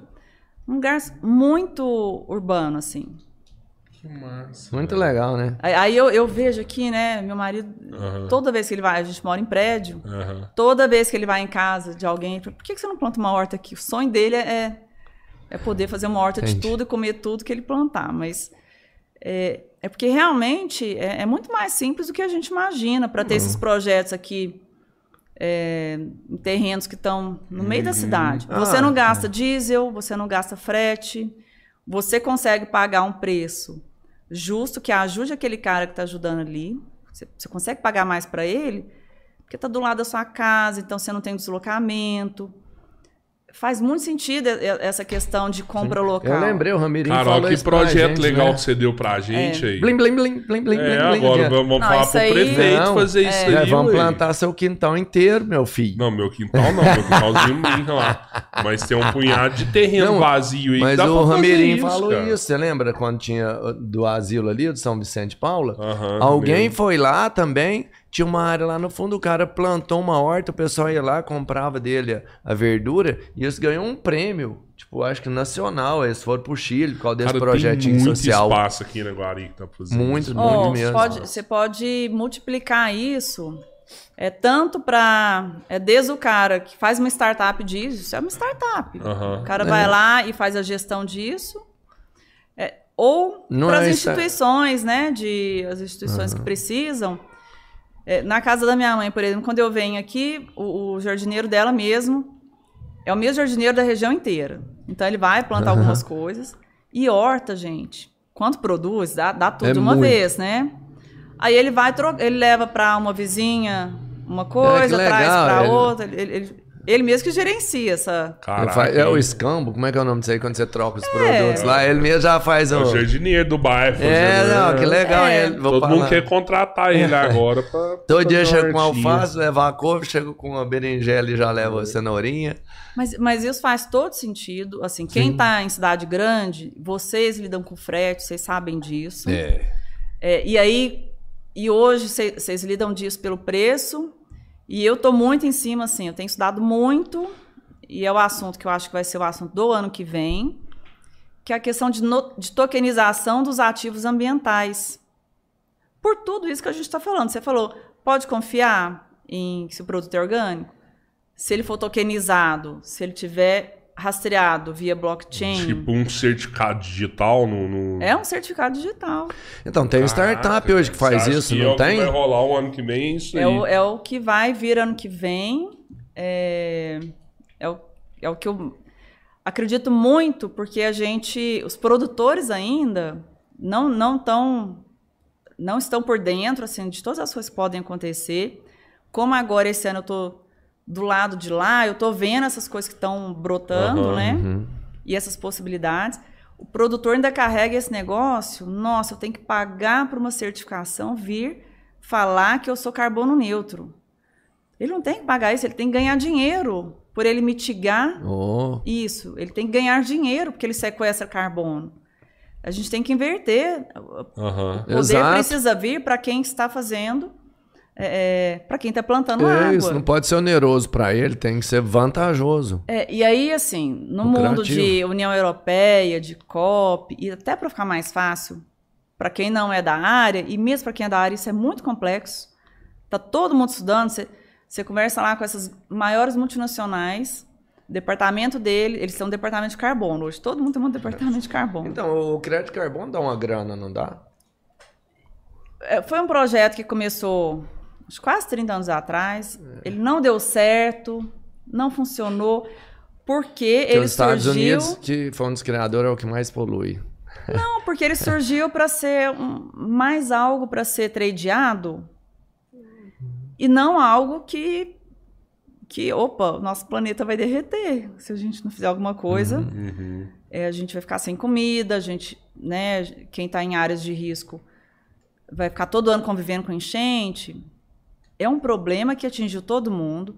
Na pandemia, é, eu acho que a gente passou por uma mudança, sim, que me, essas grandes fortunas, esses mega, giga empresários, eu acho que todo mundo, num certo ponto, com níveis de conforto diferentes no lockdown, mas todo mundo ficou muito vulnerável da mesma maneira. Eu posso ter os bilhões que eu tenho, mas eu também vou morrer de coronavírus se eu não me cuidar. Sim. Então eu acho que isso aconteceu. E aí eu acho que muita gente. Eu já tenho avião que eu quis, eu já ganhei, já saí na revista como maior da minha área. Essas coisas eu acho que elas passaram a ser menos importantes, principalmente para a geração talvez um pouco mais nova desses grandes empresários. E o que, que começou a fazer sentido? Opa, meu filho, como é que meu filho vai, vai sobreviver daqui a pouco? Quem mora nos países da, da, do hemisfério norte não vai ter neve. Nós aqui vai ficar nesse calor, nesse frio, fora é. de descompensado, Doido, né? né? Então assim, quando chegou tudo isso aí pra gente, né? E desse pessoal que tem muito dinheiro, aí começa a fazer. A gente tem que fazer alguma coisa. Então, Hoje você vê já, tem, tem um fundo que chama BlackRock, que é o maior fundo do mundo de investimentos. E o presidente dele que começou com essa conversa lá no início da pandemia. Ele falou assim: olha, se a gente. A partir de agora, a gente não investe em quem. É, é, empresas que emitem. É, que uhum. usam tecnologia cinza, por exemplo, que é carvão. Nós vamos começar a desinvestir. Aí teve uma, uma assembleia da Shell, a Shell, Sim, os, acionistas, os acionistas que têm participação e dependem da Shell para ganhar dinheiro. Eles, de, eles definiram que não aprovam novos investimentos em tecnologias que não sejam verde. Caraca, velho. Ou seja. Cara, vai mudar o mundo então. Porque quando o, o, dinheiro muda de direção, ele muda tudo. É, porque é o dinheiro que muda, né? É, exato. Não mudou. Tem outra coisa. O investimento mudou. É o dinheiro que muda. E, e eu acho que, diferente de outras épocas, que o carbono tinha um papel muito secundário, não era pelo planeta, era mais como uhum. algo para você fazer dinheiro. Hoje não. Hoje essa preocupação, o carbono eu acho que vai ser o, o, o para ficar mais fácil da população entender. Mesmo assim é um negócio difícil. Uhum. É, se for começar a estudar, você fica e as regras são diferentes. Você tem é, literaturas diferentes. Cada país considera alguma coisa, usa metodologias diferentes para fazer essa contagem. Mas isso é o que eu vejo assim, ano que vem é você conseguir tokenizar essa safra ambiental. E quando a gente fala de tokenizar, por exemplo, se você tem o, o gado ali, você tem uma fazenda de Sim. pecuária. Se você tem um sistema de gestão, se você controla, e, e isso a gente tem startups que fazem isso. É, ela controla o peso, o que, que ele comeu. É, ela tem colar, né? Então, a uhum. movimentação. Ou seja. Ah, eu vi isso aí, surreal. Você não consegue fazer uma pirâmide, que, porque a gente teve um período aí de pirâmides, né? O cara falava que tinha 100 mil cabeças, tinha mil. Hoje não. Se você tem ali 10 cabeças de gado, você fica no seu celular vendo o que você tem ali na, naquela unidade. Uhum você tem um lastro, pela primeira vez na história, a gente começa a conseguir ter lastro de agricultura, de ambiental. O Brasil é a maior potência ambiental. E, e, e não adianta esse discurso que a gente fala entre a gente, mas ninguém acredita. A partir do momento que você consegue envelopar essa água, que o produtor tem água na fazenda dele, ele cuida lá da nascente, ele cuida da mata, do bioma, ele preserva. Se você consegue envelopar isso num token, opa. A grana vem. Eu, eu consigo vender isso para quem está ainda usando carvão e poluindo o planeta. Então, é, a gente está a gente tá sequestrando esse muito bem, né, velho? A gente pode começar a vender muito bem. Caraca, Isso é o que eu vejo aí pro, pro próximo ano, assim. Nossa, mas do jeito que você tá falando vai dar um up gigantesco, né? Num país assim, né? Mas a, mas a gente tem tudo pra. Gente, Tem, até porque, se não me engano, é uma potência o Brasil, realmente, em, em questões ambientais. Aí você tem produtor. eu- toda vez que eu estou no avião assim, eu fico. Eu fico a viagem inteira olhando, porque eu adoro ficar olhando lá de cima e tal. Aí você vê essas terras assim. um- Uma terra o pessoal usa para pasto, outra fica meio que sem nada. Esse solo que você não faz nada, ele vai empobrecendo, o sol ba- bate, vai corroendo. Uhum.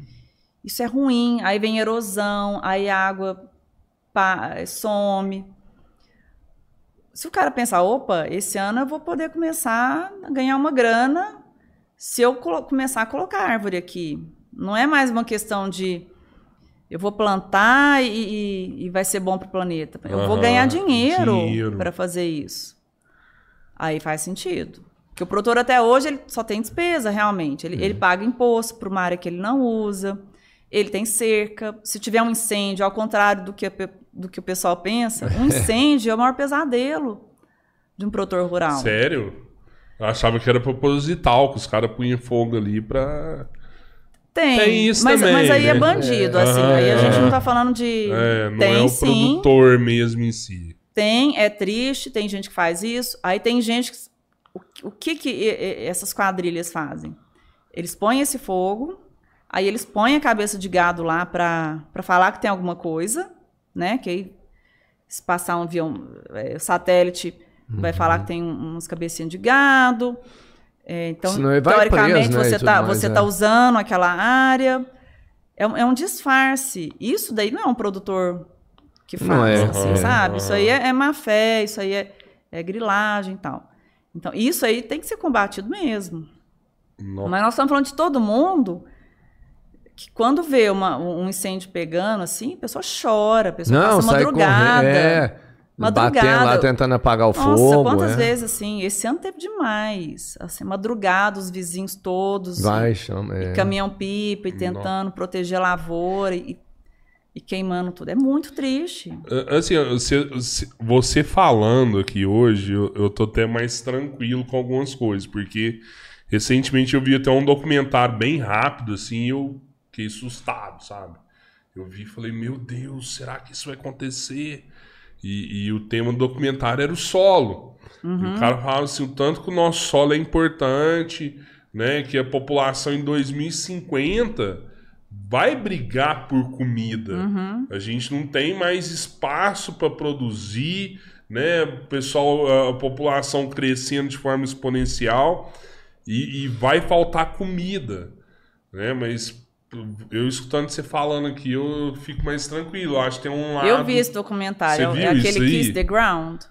Ah, não lembro. Não, Deve ser não o nome lembro. dele na É um Netflix. bem barbudinho lá, indiano lá. É, eu acho que é isso. A gente fica desesperado, né? Quando você Fica, não pensa. fica? né? É, é desesperador mesmo. Aham. Porque, ainda mais assim, eu moro em Belo Horizonte, em prédio, mas eu, eu, eu sei o que, que é essa questão de doença de solo, solo pobre, você planta e não produz.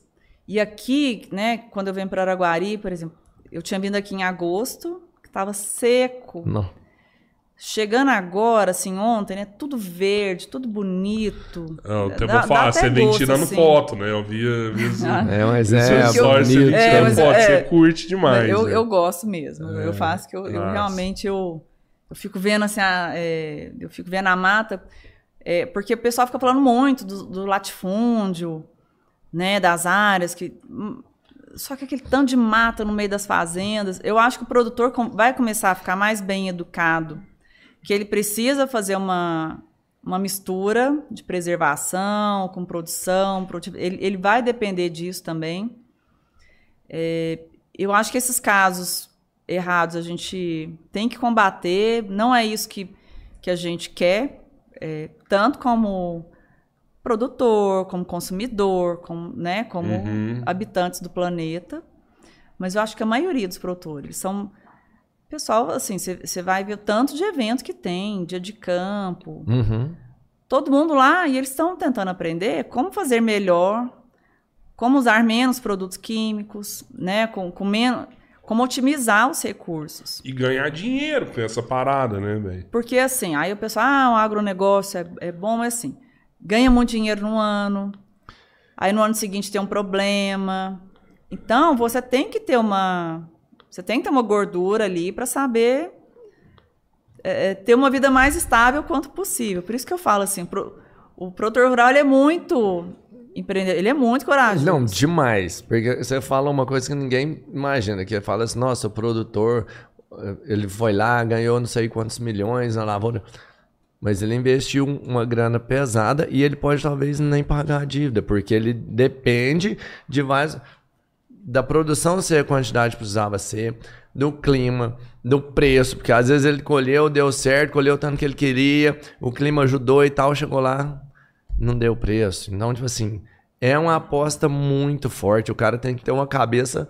No final fica louco, se ele for pensar. São muitas, é, é, que são muitas variáveis, né? Você tem Isso, todo negócio, você tem lá sazonalidade de Uhum. o varejo, tem uma sazonalidade, se, se dá uma controlada. Agora o produtor, ele esse ano mesmo aconteceu essa questão da geada na Uhum. nossa região que pegou demais, hortifruti.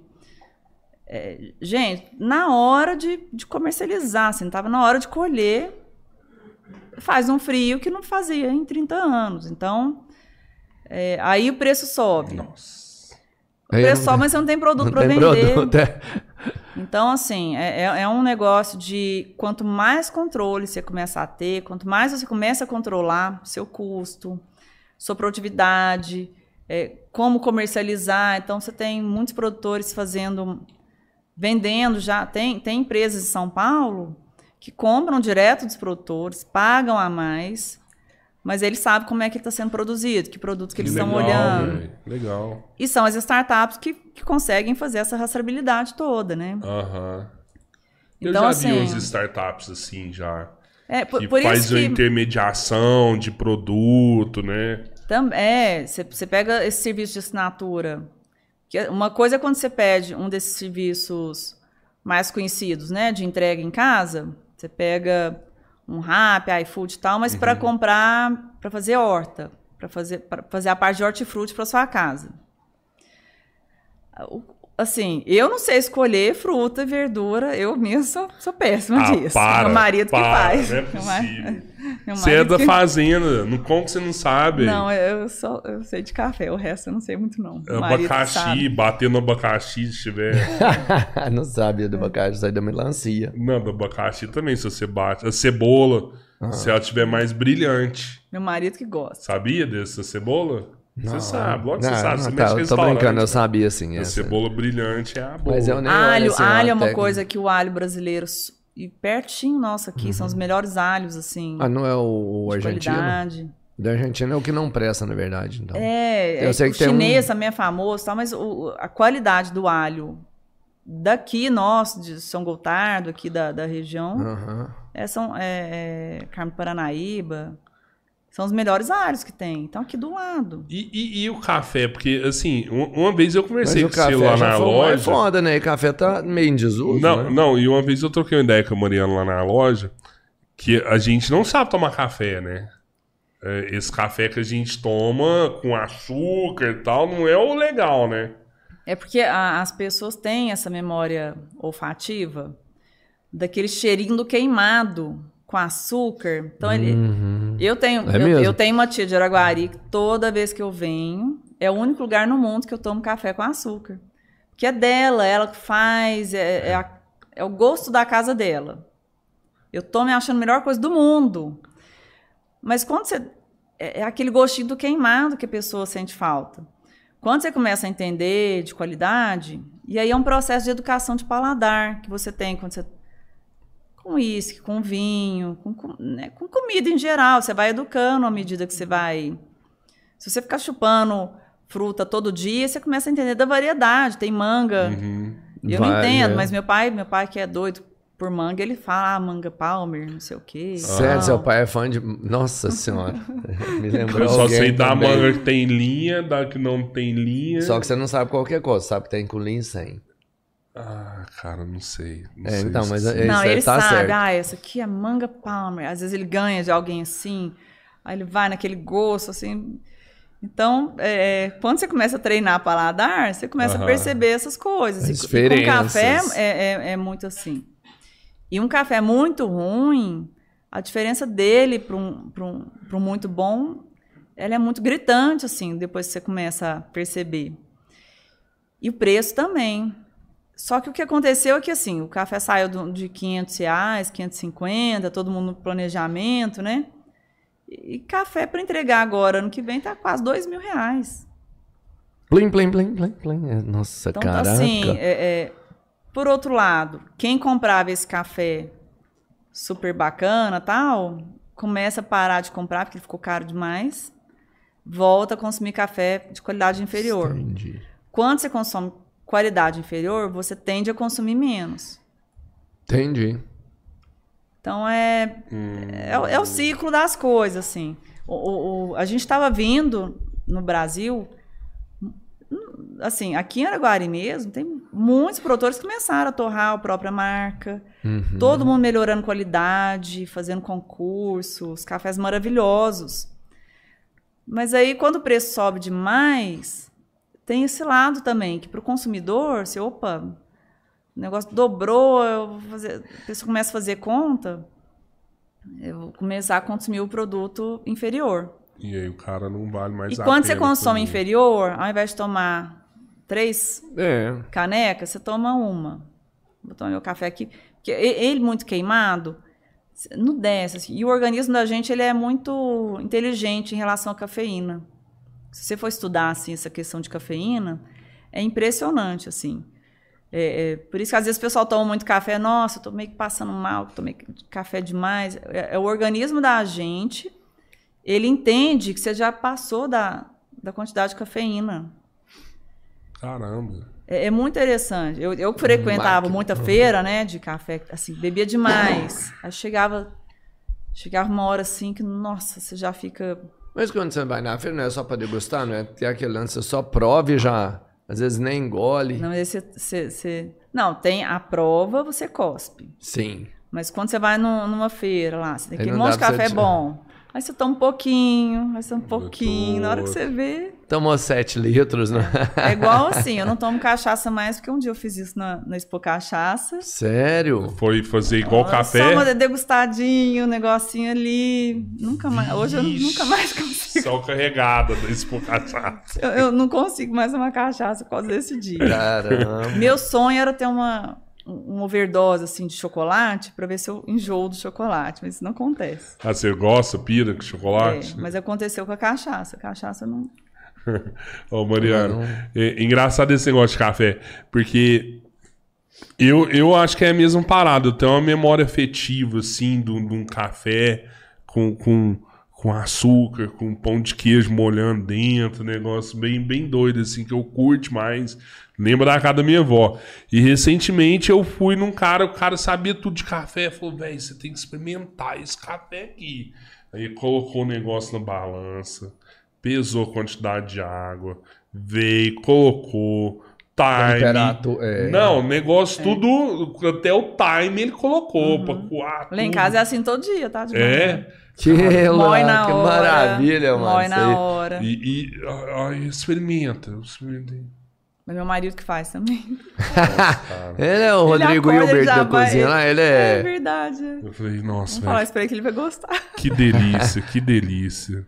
Eu falei, nossa, Mas aí, que eu é, mas aí isso quando você aí? fala, ah, a gente toma errado, Não a gente não entende. O melhor café é aquele que a gente gosta mais. Aham. Então, se você tem essa memória olfativa tal, e, e é o que você gosta mais. O que acontece é que, assim, você também tem. É, é, é um país. As pessoas se esforçam tanto para produzir qualidade. É só estar aberto Entendi. que eu gosto desse com açúcar, mas eu vou. Mas esse, eu sei que eu, eu, eu começo a perceber que esse aqui que é do bom. Que esse aqui é diferente por causa disso. Esse aqui tem. é, eu consigo perceber um gosto que não é do queimado. É do grão do café. Então eu acho que o importante é isso. A pessoa não tem que. Só porque fala que, que o melhor é aquele. O que você gosta mais é aquele que você, que você gosta mais. Mas eu acho que é, é- é bonito, assim, você respeitar que tem um produtor lá que tá dia a dia, no sol, na chuva, Claro. fazendo um negócio. e que tecnicamente ele é de qualidade superior mesmo. E aí quando você fala com engenheiro de alimentos e tal, tecnicamente tem questão de óleos, de fisicoquímica. Então, de fato, ele é, ele é, ele é melhor. Te entrega até mais saúde, né? Sim, é, é, é ah, muitas variedades, por exemplo, cafés mais doces, tem uma variedade que chama bourbon amarelo. Ele tem quase a metade da cafeína do que um, do que um café normal. Esse café de combate, da, os mais baratos que a gente que, que acha na gôndola, ele tem café com nilon, que é um café produzido no Espírito Santo. Ele tem quase três vezes mais cafeína. E a cafeína, isso é uma coisa que a, que a gente começa a perceber na natureza e, e que é muito bonita. Essa parte eu acho bonita também. Você vê a planta do, desse café conilon, uhum. quando ele vai, vai dar, na época da colheita, você olha um pé de café, parece estar tá uma árvore de Natal emperequetada, é uma coisa impressionante. Vermelhinho. O, o pé dele chega a cair, que ele não aguenta o peso. E que você pega um café arábica, que é o que a gente planta aqui na região do Cerrado, uhum. sul de Minas tal, é o café mais valorizado. Ele tem lugares muito produtivos, mas a maioria dos lugares ele produz bem menos do que esse outro.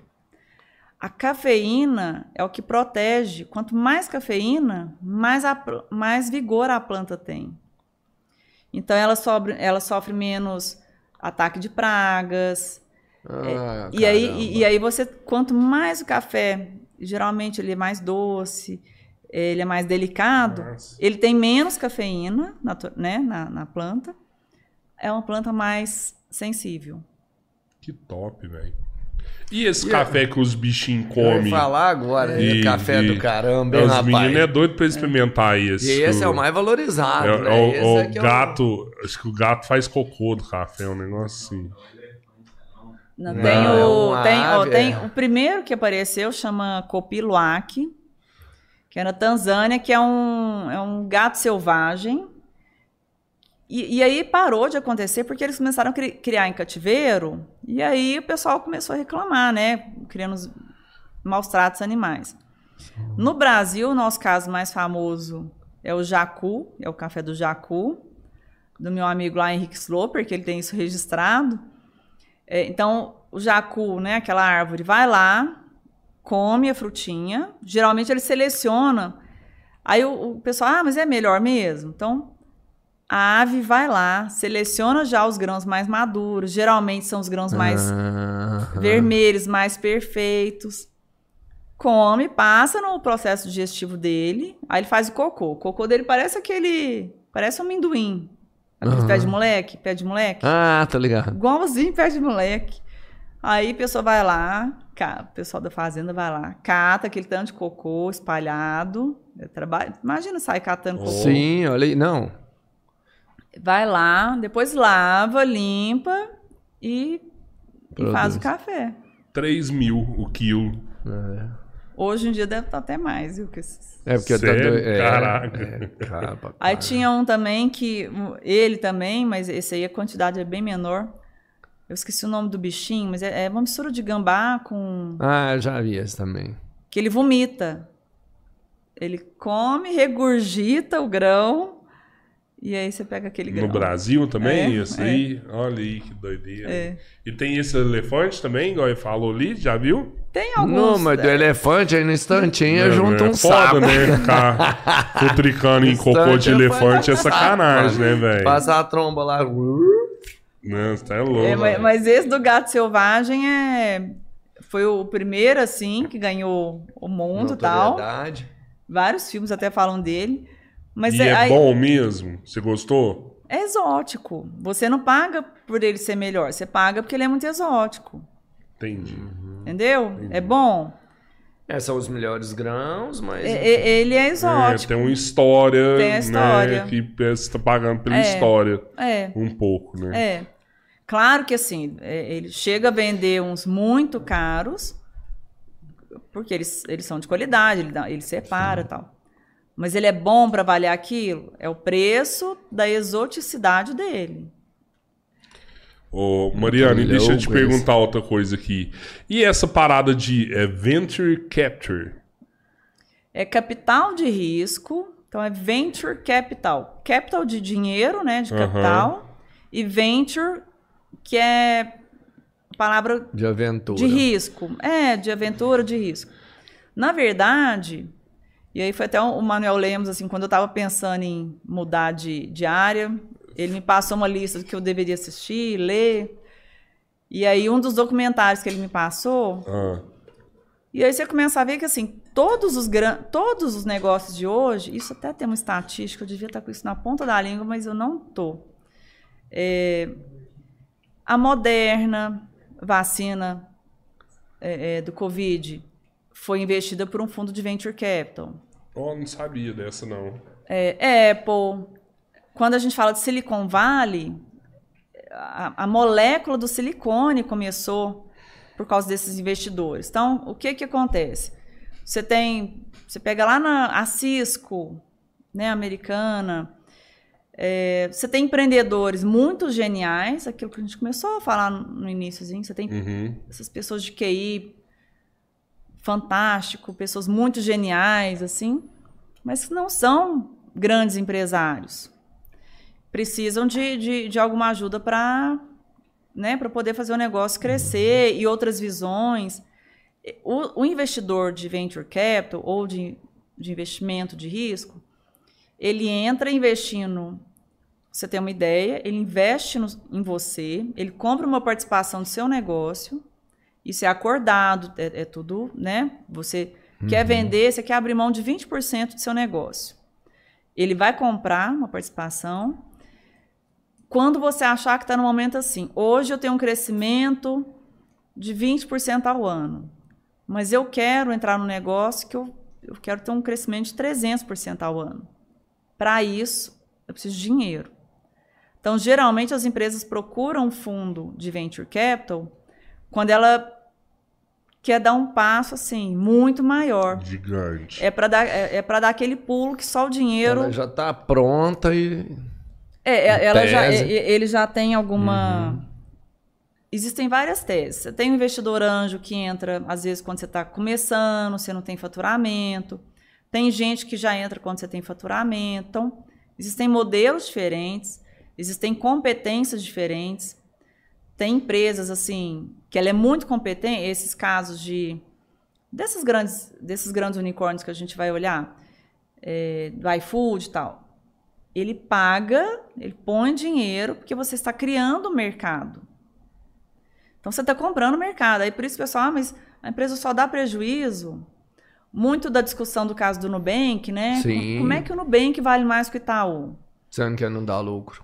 Que, sendo que não dá lucro, primeira vez que foi dar um lucro foi agora, Uhum. mesmo assim, muito pouquinho. O que, que explica isso?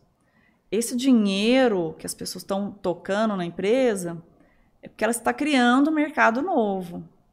Então é por isso que tem essas disparidades, assim, que você fala, não, como é que uma empresa que não dá lucro, que é o caso da maioria dessas que crescem Sim. rápido demais, como é que ela não dá lucro e ela ganha um aporte desse? É, é, é confuso, mas historicamente todos esses grandes negócios, assim, eles eles cresceram por causa desses investidores de risco que colocaram muito dinheiro para construir um mercado. É, a, a- nossa empresa, por exemplo, a gente não investe, não é essa tese de pôr todo o dinheiro do mundo para ganhar mercado. Aí é uma tese que cada gestora Uhum. tem. No nosso caso, a gente aposta em empresas que tenham alguma tecnologia, algum conhecimento específico, que se vier um cara lá com um bi no seu negócio, não vai fazer tanta diferença, porque você tem algo que é muito mais valioso do que só comprar mercado. É, é- é um pouco disso, assim. Uhum. É, mas quando você começa a, per- a perceber que todas as grandes inovações, e hoje, por exemplo, a gente começa a falar da Web.3, Web 3, né? Metaverso, quando a gente começa a falar da- de NFTs, Uhum. Tem os fundos de venture capital, esses mais famosos, americanos, não, e eles que estão bancando assim, muito da inovação, da criação Sim, desses entendi. mercados.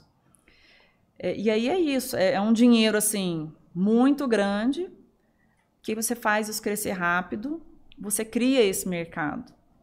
Se você olhar iFood, Rap, eu tô falando iFood demais, né? Mas É, mas talvez eles vão patrocinar a gente, vai ser legal. é. Já começa assim mesmo. Mas tem um, É, tem um tem limite. vários, tem né? as Jim Pass É. também, que é, Sim. que é É, mas, foda. mas tem um, um, um limite, não? Que vocês, que vocês investem. Isso depende de empresa também, lógico. Vai né? da Mas- empresa, é, por exemplo, é, se você quer investir numa empresa hoje, desse assunto que eu estava te falando, de carbono, Uhum.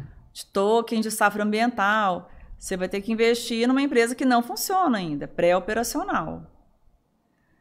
Você porque- meio que investe na ideia, então. Porque hoje é um mercado que não existe. Esse é um investimento anjo, Se né? você- Ele vai. Se- Assim, Vai- é, vai quem quiser entrar nisso, você não tem ainda esse mercado acontecendo. A COP agora resolveu várias coisas e da COP, que foi em novembro, para cá, que o mercado vai começar a ser criado, está em fase de ser criado, não tem legislação ainda. Então, é um caso à parte. É um caso que, se você quiser se- eh, investir, você vai ter que investir numa empresa que ainda não tem faturamento estabelecido, você não consegue. Sabe aquelas análises? Ah, quais são os concorrentes? Tal. É, é difícil fazer isso para esse tipo de mercado que é muito novo.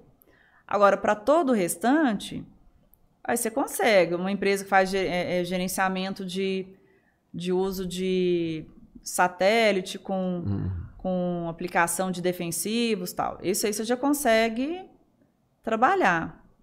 É, e o tamanho dos cheques variam, assim. Tem, existem as empresas que entram desde o do aporte lá dos 50 mil, 200 mil, 1 milhão, 5, 100 e 500 milhões, assim. Então, depende... Aí, aí, hoje, para o empreendedor que tem essa vontade, né, está criando alguma coisa, é, tem as aceleradoras que ajudam a, o produtor treinar, porque às vezes, assim, eu tenho a reunião, a startup vai me apresentar o negócio dela. O cara tem 10 minutos para me apresentar o que, que ele faz. Nossa, é muito rápido. Assim. É, tem, que- tem os que são menos até. Nossa. Tem dia que a gente faz assim, reunião com, com, com as empresas que a gente investe para outras, para grupos assim, que podem ser interessados neles. Eles têm que fazer, eles têm que apresentar tudo que eles fazem bonitinho em cinco minutos. Caraca. Então, assim, é um treino, é um negócio que exige treino. Esse empreendedor, ele, ele precisa desse. Aí o fundo que investe, ele ajuda nisso, ele ajuda a, a organizar, ele ajuda a falar para o cara que às vezes, olha, você é empreendedor, você fez tudo até aqui sozinho, mas você vai precisar de um diretor financeiro agora, porque você não. Você é muito bom para abrir a parte comercial, mas você precisa de alguém que seja bom no financeiro, tem que negociar a dívida e tal. Sim. O, o fundo que investe, ele ajuda nessa parte, que é governança, é, ele vai ter alguém no conselho. Esse negócio de conselho também é uma coisa que, que as empresas poderiam começar a usar mais. Tem empresas que você entra lá no site, ah, eu quero contratar um conselheiro aqui para a nossa empresa. Você entra no site, fala lá para eles assim, eu, eu precisava de alguém que fosse bom de finanças, que que pudesse me dar uma, uma, orientação em relação a isso, isso, isso. Eles te indicam um profissional lá, você paga. Empresas grandes vão pagar valores Proporcional. altíssimos. É, proporcional. Mas hoje em dia, assim, é um, é um valor que é, que é viável, sabe? Compensa pro crescimento da empresa. É. né? Ah, isso é maravilhoso, porque mais do que o dinheiro, a estrutura de, de coordenação da empresa que eles vão entregar junto é, é muito valioso. Às vezes o cara, né, precisa mais dessa estrutura humana, vamos entender assim, ou tecnológica, do que do investimento em dinheiro. É, o dinheiro, na verdade, hoje, eu acho que ele é o, é o menor dos problemas, assim, se você tem um, um- um projeto bom, eu acho que ele é, é a parte mais, assim, fácil, entre aspas, de resolver. É, o que é complexo é um dinheiro que venha com alguém que te ajude É. estrategicamente. É o- É o que a gente chama de investidor estratégico, que é o que os fundos de investimento de venture capital fazem. Aham. Por exemplo, eh, se a gente investir numa empresa, aí eu tenho um, um cliente que era do café, tenho um amigo que é produtor, aí eu vou tentar, eu vou ajudar o cara a, a colocar o produto dele nesses mercados. Ou eu vou falar, olha, esse produto aqui não funciona para esse mercado por causa disso, isso e isso. Isso é valioso, porque isso economiza. Às vezes o cara podia lançar um produto lá que não funciona, é um ano que ele perderia de, de teste, de hardware. É, eu, eu, vou dar um caso assim, que é, é, de uma empresa fantástica, mas, por exemplo, ele, eles vieram da cana. Um exemplo que acontece muito no agronegócio, quando eu, eu falo que agronegócio é um universo. Eles vieram da cana de açúcar. Então, aquelas grandes indústrias, tal, é, os equipamentos acoplados nas colheitadeiras, né? Que, que é aquela coisa assim, parece uma nave espacial. Aí, ah, vamos entrar em cultura perene, café, laranja. Um trator cafeeiro, ele nem de fábrica ele vem encabinado ainda. É aquele tratorzinho, sabe? Tem aquela cabinezinha, Sim. ele é uhum. é aberto. Então, é, a empresa está acostumada a fazer aquelas telas onde o operador, né, é, touch tal, dentro de um, de um, de um de uma cabine com ar condicionado, totalmente hermética, sem poeira, tal. Brau, agora em outubro. Foi excelente. Um que deu assim, sabe quando você volta a estudar na, na escola, ter que uhum. fazer dever de casa, assim, ah. né? Eu, eu, tinha muito tempo que eu não tinha essa experiência, achei bom dar voltar já com quando você volta a estudar coisa que te interessa, né? Aí é prazeroso, tal. E aí a, a questão da diversidade também, né? Então você tem conselhos onde é tudo homem e tal, mas ele vende produtos para mulheres. E, e, e, muita gente fala, não, mas a gente está falando de finanças, é de não sei o quê.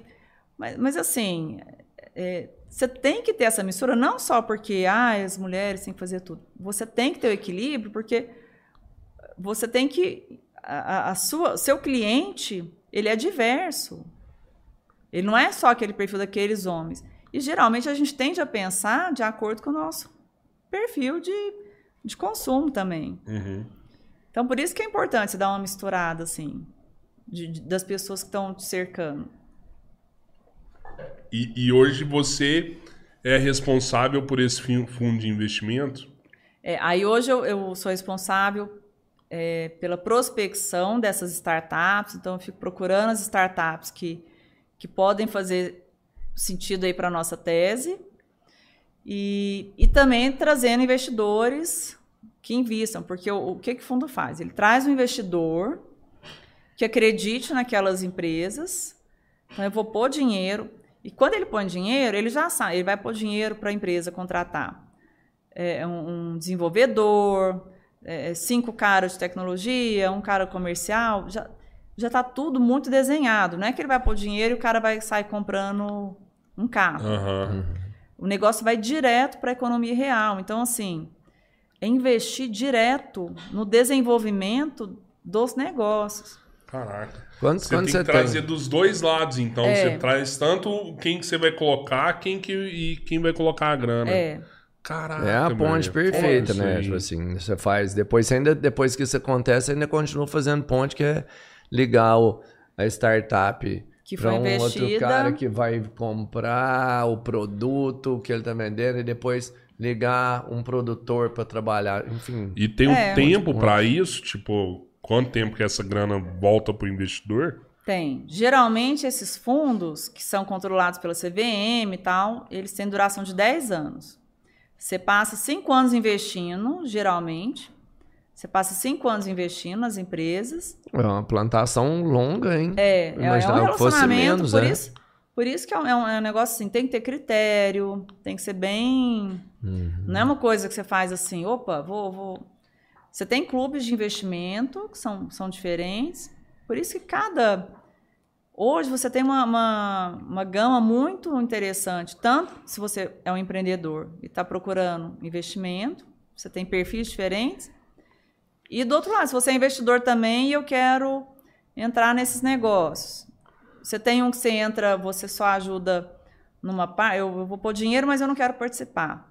No nosso caso lá, tem investidores, você tem o grupo Jacto, que é um é produtor de colheitadeiras, de, de, pulverizadores e tal. Eles participam. Eles são investidores lá do, do fundo. Então, aí agora a gente estava até olhando uma, uma startup de um negócio novo.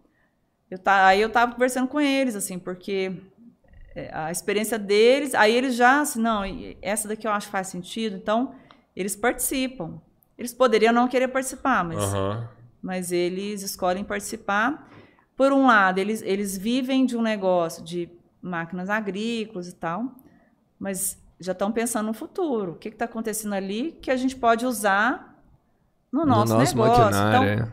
ele está ali no dia a dia acompanhando essa evolução, tudo está acontecendo, para trazer isso para o negócio dele. Faz muito O sentido. investidor ele pode escolher, Total. assim, eu, eu acredito que sim, mas no caso da sua empresa, se ele seu investimento é em, em produto verde ou não, ou não, se, se vocês acharem que vale a pena, você investe ele não, não entra nessa. É, a, a gente pergunta, tem uns que, por exemplo, a gente está. Eu não acredito em nada que não seja verde, por exemplo. Uhum. Eu não acredito em nada que não seja de impacto. Quando a gente fala de impacto, ah, mas também é palavrinha da moda, mas o que, que é impacto? É alguma coisa que traga educação para a comunidade, seja melhoria de vida lá para aquela comunidade é, com, com uma rede 5G, com tecnologia, que vai para essas crianças vão poder estudar sem depender dessa. Não sei, se, acho- não sei se vocês viram do menino, acho que saiu no Fantástico, não sei onde que foi. Mas o menino, para fazer aula é, é, no tempo da pandemia, na pandemia, para ele pegar sinal, ele tinha que subir em cima da árvore. Vocês Ah, eu vi esse- isso aí. caso? Eu vi, eu vi. Ele fez, foi até bonitinho, que ele fez pra um lugar certinho de estudar. fez em uma cima da cabaninha, árvore, é, uma ficou- escrivaninha na É, árvore, ficou que era o lugar que dava para pegar o sinal. sinal. E quando chovia, né? É, então Quando assim, tava chovendo, não dava. eu- eu considero impacto tudo aquilo que traga realmente esses benefícios. Só que é, o investidor brasileiro, ele até então, ele relaciona muito, eu vou investir, eu vou ter tantos de retorno financeiro. Você não tem métricas ainda que calculem tantas pessoas foram é, Beneficiadas. beneficiadas, Uhum. a comunidade é, deixou a evasão escolar e todo mundo está frequentando escola pelo só pelos pais estarem Uhum. engajados. Então, assim, é uma infinidade de coisas que a gente pode proporcionar hoje. É, e aí basta você procurar empresas que tenham o perfil do que você quer. Tem gente que não, eu quero ter retorno, máximo retorno financeiro Só, simples assim. é, é simples assim. É uma escolha. E tem gente, e eu acho que cresce cada vez mais, até aquela história da pandemia, de quem tem muito dinheiro. Eu preciso deixar o, o planeta melhor para meus filhos, porque senão eles não vão curtir muito isso daqui, né? Então, isso daí eu acho que vai crescer cada vez mais. Eu acho que as pessoas estão vindo mais conscientes. A, a gente vê, assim, desde lojas de reciclagem de roupas, né? Você- a gente tem muita, a gente compra muita coisa, né, mulher, assim. Com É. certeza. Você não e a gente muda, então não faz sentido você, você ficar. Eu detesto acumular coisa assim, não, eu Uhum. não coleciono nada. Eu não acumulo porque eu, eu gosto de girar, eu gosto de ter a sensação assim. eu- se eu não estou usando, vai para alguém. Vai- eu, é, eu não gosto de ter a sensação que eu estou pulando coisa. Eu, eu acho desconfortável, assim. E esse ano ficou muito mais. Você tem loja aqui na frente, você tem coisa que você doa, tem coisa que você vende, tem coisa. Você pode fazer tanta coisa é, sem, sem estocar, né? Aquela coisa assim que, que, que vai ficar parada. Eu acho que a gente pode fazer tanto. Com, com poucas ações, assim, a gente consegue fazer muita coisa boa. Isso vale com comida. Esse caso aí do lote, lá você tem um lote. Sim. Tem tantas maneiras de a gente fazer coisa para fazer as coisas girarem, né? Certeza. É. Eu, eu, eu vi você falando um negócio hoje também no, no seu, nos seus stories que eu achei legal, assim. Eu queria só comentar isso também. Que é essa questão que o maior fundo de investimento do mundo previu que as, os próximos mil unicórnios vão ser nessa área de, de verde. É, é isso mesmo, É, foi é que você postou lá? E esse, esse gestor, ele acabou ficando muito famoso porque essa conversa toda de verde, de parar de investir em, em combustível fóssil, ele que começou a liderar. E sempre era assim, ah, muito bonito, né, o marketing e tal, mas vamos ver na hora do dinheiro. Aham. quando eles começaram a anunciar que eles iam parar de investir em, em energia fóssil, começar a investir, mesmo que com rentabilidade melhor, menor, Menor. Mas- em produtos de energia mais é, renovável e tal, o fundo é, é- é um fundo de acima de 4 trilhões, uma- é uma coisa assim, de dólares. É o maior do mundo disparado. Ele cresceu muito. Ou seja, aí de novo, o dinheiro que Uhum. manda, né, gente? Se Galera ele está fazendo. ideia do É. É, se ele tá, se ele tá fazendo assim, se ele tá tirando do portfólio dele, tá vendendo a participação dele nas empresas que são poluidoras e, e tá pondo dinheiro em soluções que, que às vezes mesmo trazendo uma rentabilidade menor, ele vai, né, é, Uhum. vão trazer um melhor impacto. é, o pessoal tá, tá, tá, tá pondo dinheiro lá e tá dando certo. Então, isso aí é, é o, é o carimbo que ele precisa, né? Para ter esse discurso. Aham. E, e eu acho muito, porque é, quando a gente ah, que mais que dá para inovar? A gente fica pensando em coisas mirabolantes, mas eu acho que a gente- se a gente olhar aí para as fazendas, para a natureza, para os biomas aí que a gente tem, é uma mina de ouro, assim. Às vezes a gente inova Né, nas que coisas nós- mais simples, né? É Nem precisa ser agora. Tem um brother mirabolante. Ele né? fala, faça simples. E às vezes é tão simples você fazer uma modificação muito grande. Ah, você tá fazendo merchan, rapaz.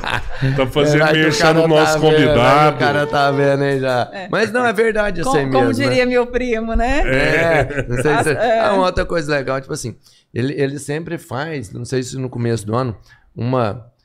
É como se fosse uma aposta dele em grandes empresas que vão, vão crescer e vão se destacar durante o ano. Ó, Uhum. aí você É. quer apertar a Mariana.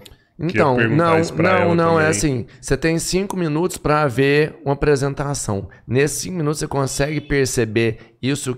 Que, eh, nele é diferente porque ele vê, acompanha a empresa e acredita. Nesses cinco minutos você consegue ver, sei lá, um po- possível unicórnio, alguma coisa assim. Porque é muito rápido. É, é muito rápido.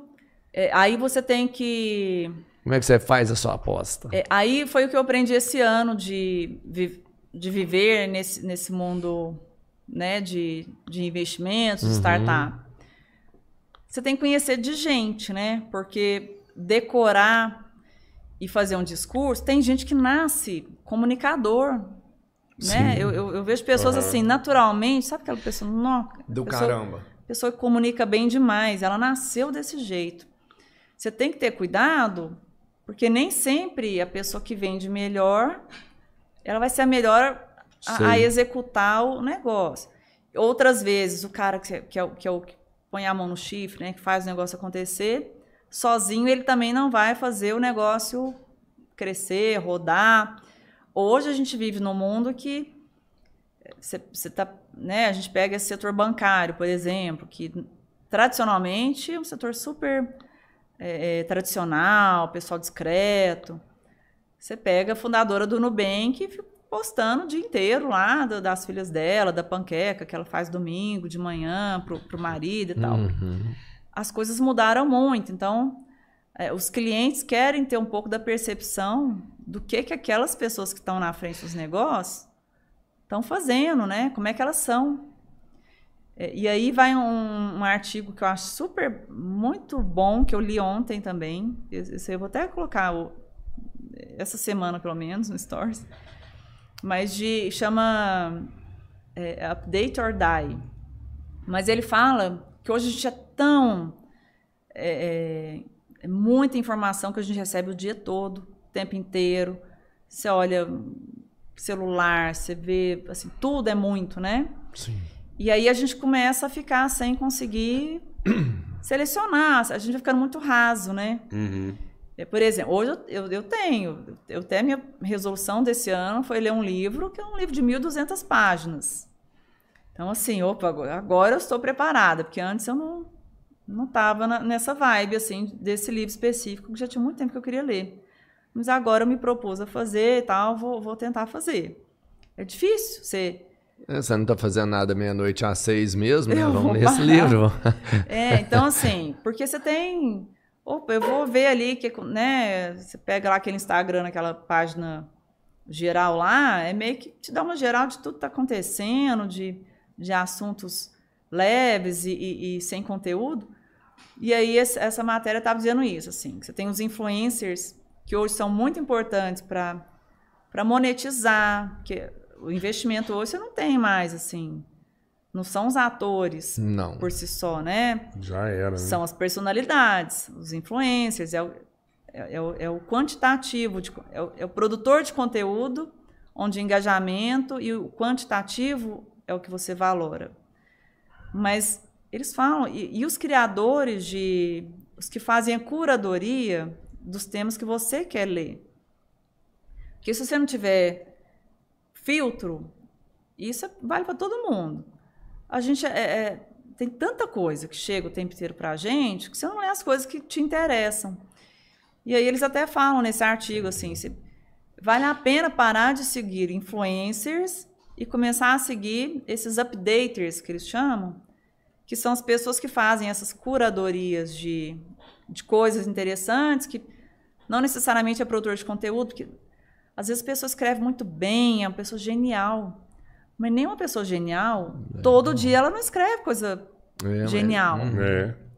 Mas sempre que ela entrega alguma coisa, é alguma coisa que vale a pena. E hoje, como assim? É, é com essas métricas, e isso, gente, é, é- é- é marketing, é, é dinheiro, é a sobrevivência das empresas, né? Elas precisam disso. Então, não, não é que seja errado. É, mas aí é, é- é o quantitativo. E aí é a, a chamada da notícia, né? Às vezes a gente lê lá aquela chamada que você olha e nossa, é isso? Na hora que você começa a ler, o negócio não... Você viu, eu entrei pelo phishing, né? Aham. Você foi Não atraída pela. Faz parte, aquilo traz o engajamento, aí depois a pessoa vai te vender outra coisa. Mas e o conteúdo das coisas que você quer ler para você, você, que te interessa? Aí você vai atrás dos curadores, que eles chamam nesse. Eu achei bem interessante esse negócio também. Legal. Você precisa dos dois. Sim. Mas é, é, ele falou, tá na hora da gente começar a prestar mais atenção nesses curadores, assim, que trazem essa curadoria de, de assuntos interessantes. Mas o, o Robertinho falou essa parada aí dos cinco minutos. Mas a gente tem que lembrar que não é só esses cinco minutos, né? Não é só o pitch ali que vai acontecer ali. Depois tem todo é, um, um trabalho depois, né? Às vezes você escuta o cara falar ali, nossa, é isso daí. Mas depois você vai querer ver os números se realmente é aquilo lá, né? É, Às vezes acontece do cara fazer um- uma apresentação incrível ali, você fala, caraca, achei. Aí a hora que você vai ver os números, não, não é bem assim, deixa eu tirar fora isso daí, né? eu acho uma coisa que, que esclarece muito isso. Teve um cara que ele falou que ele recebeu um pitch do, do Steve Jobs na época da Amazon ainda livraria. Né? Ele estava pedindo dinheiro pro, pro fundo dele, um, um gestor de venture capital. E aí o Steve Jobs foi lá, fez a apresentação da Amazon, na época ainda como uma livraria. E aí ele- o fundo negou, falou assim, olha, a gente não acredita nos livros mais, a gente acha que os livros físicos vão acabar e as coisas vão ficar digitais e tal. E negaram participação. E eles têm esse valor que ele estava pedindo. Era tipo assim, era tão irrisório, um valor tão irrisório, eles iam ter ganhado tanto dinheiro. Não. Era um- é uma coisa muito astronômica. Mas o que, que ele falou? Ele subestimou que o Steve Jobs, como empreendedor, ele tinha uma livraria, ele apresentou a livraria, mas era o perfil de empreendedor que ele saberia surfar ondas diferentes. Uhum. E eu acho que é isso que a gente tem que, assim, ninguém vai acertar sempre, mas é, é- é tentar ler nas pessoas se elas vão ser as mais apropriadas para né, para desenvolver aquele negócio, para fazer com que aquilo lá vire uma super empresa. Porque você está pondo dinheiro, você está comprando um pedaço da, daquela empresa, pondo dinheiro nele para fazer ele crescer. Porque aí o que pode acontecer? O empreendedor vai chegar depois de alguns anos, não, eu tenho um salário, porque eu ainda continuo. Eu sou o CEO da empresa, estou bem, não quero vender minha empresa. Aí ele começa a dar aquela enrolada. Até isso você tem que saber. O Uhum. empreendedor tem que entender, eu estou entrando nisso, eu vou crescer e uma hora eu vou ter que vender minha participação para um, um, grande grupo. Eu, eu tenho que entender que isso vai acontecer. Então, o processo de educação também é para ninguém ficar frustrado, assim. As pessoas, Sim. tanto empreendedor como investidor, Não os dois têm que estar. eles têm que estar preparados. Tem gente que é apegada à empresa, tem gente que não vai querer vender nunca. Eu construí isso, eu quero deixar para meu filho, eu estou fazendo isso para a minha vida, eu só sei fazer isso. A maioria, na verdade, eu acho que é assim. Nossa Vê a senhora. empresa como um filho, Muito. né? Como É, um ente, É, né? tem aquele apego, né? E, mas eu a- então até isso é importante, a gente saber ler as pessoas, né? Porque esses cinco minutos é muito pouco. Os cinco minutos eu acho que você consegue. Eu, eu, é porque assim, tem tanta empresa, a gente olha algumas milhares para investir em três, duas, uma no ano. Você olha milhares no ano para investir em duas, às vezes até uma. Não.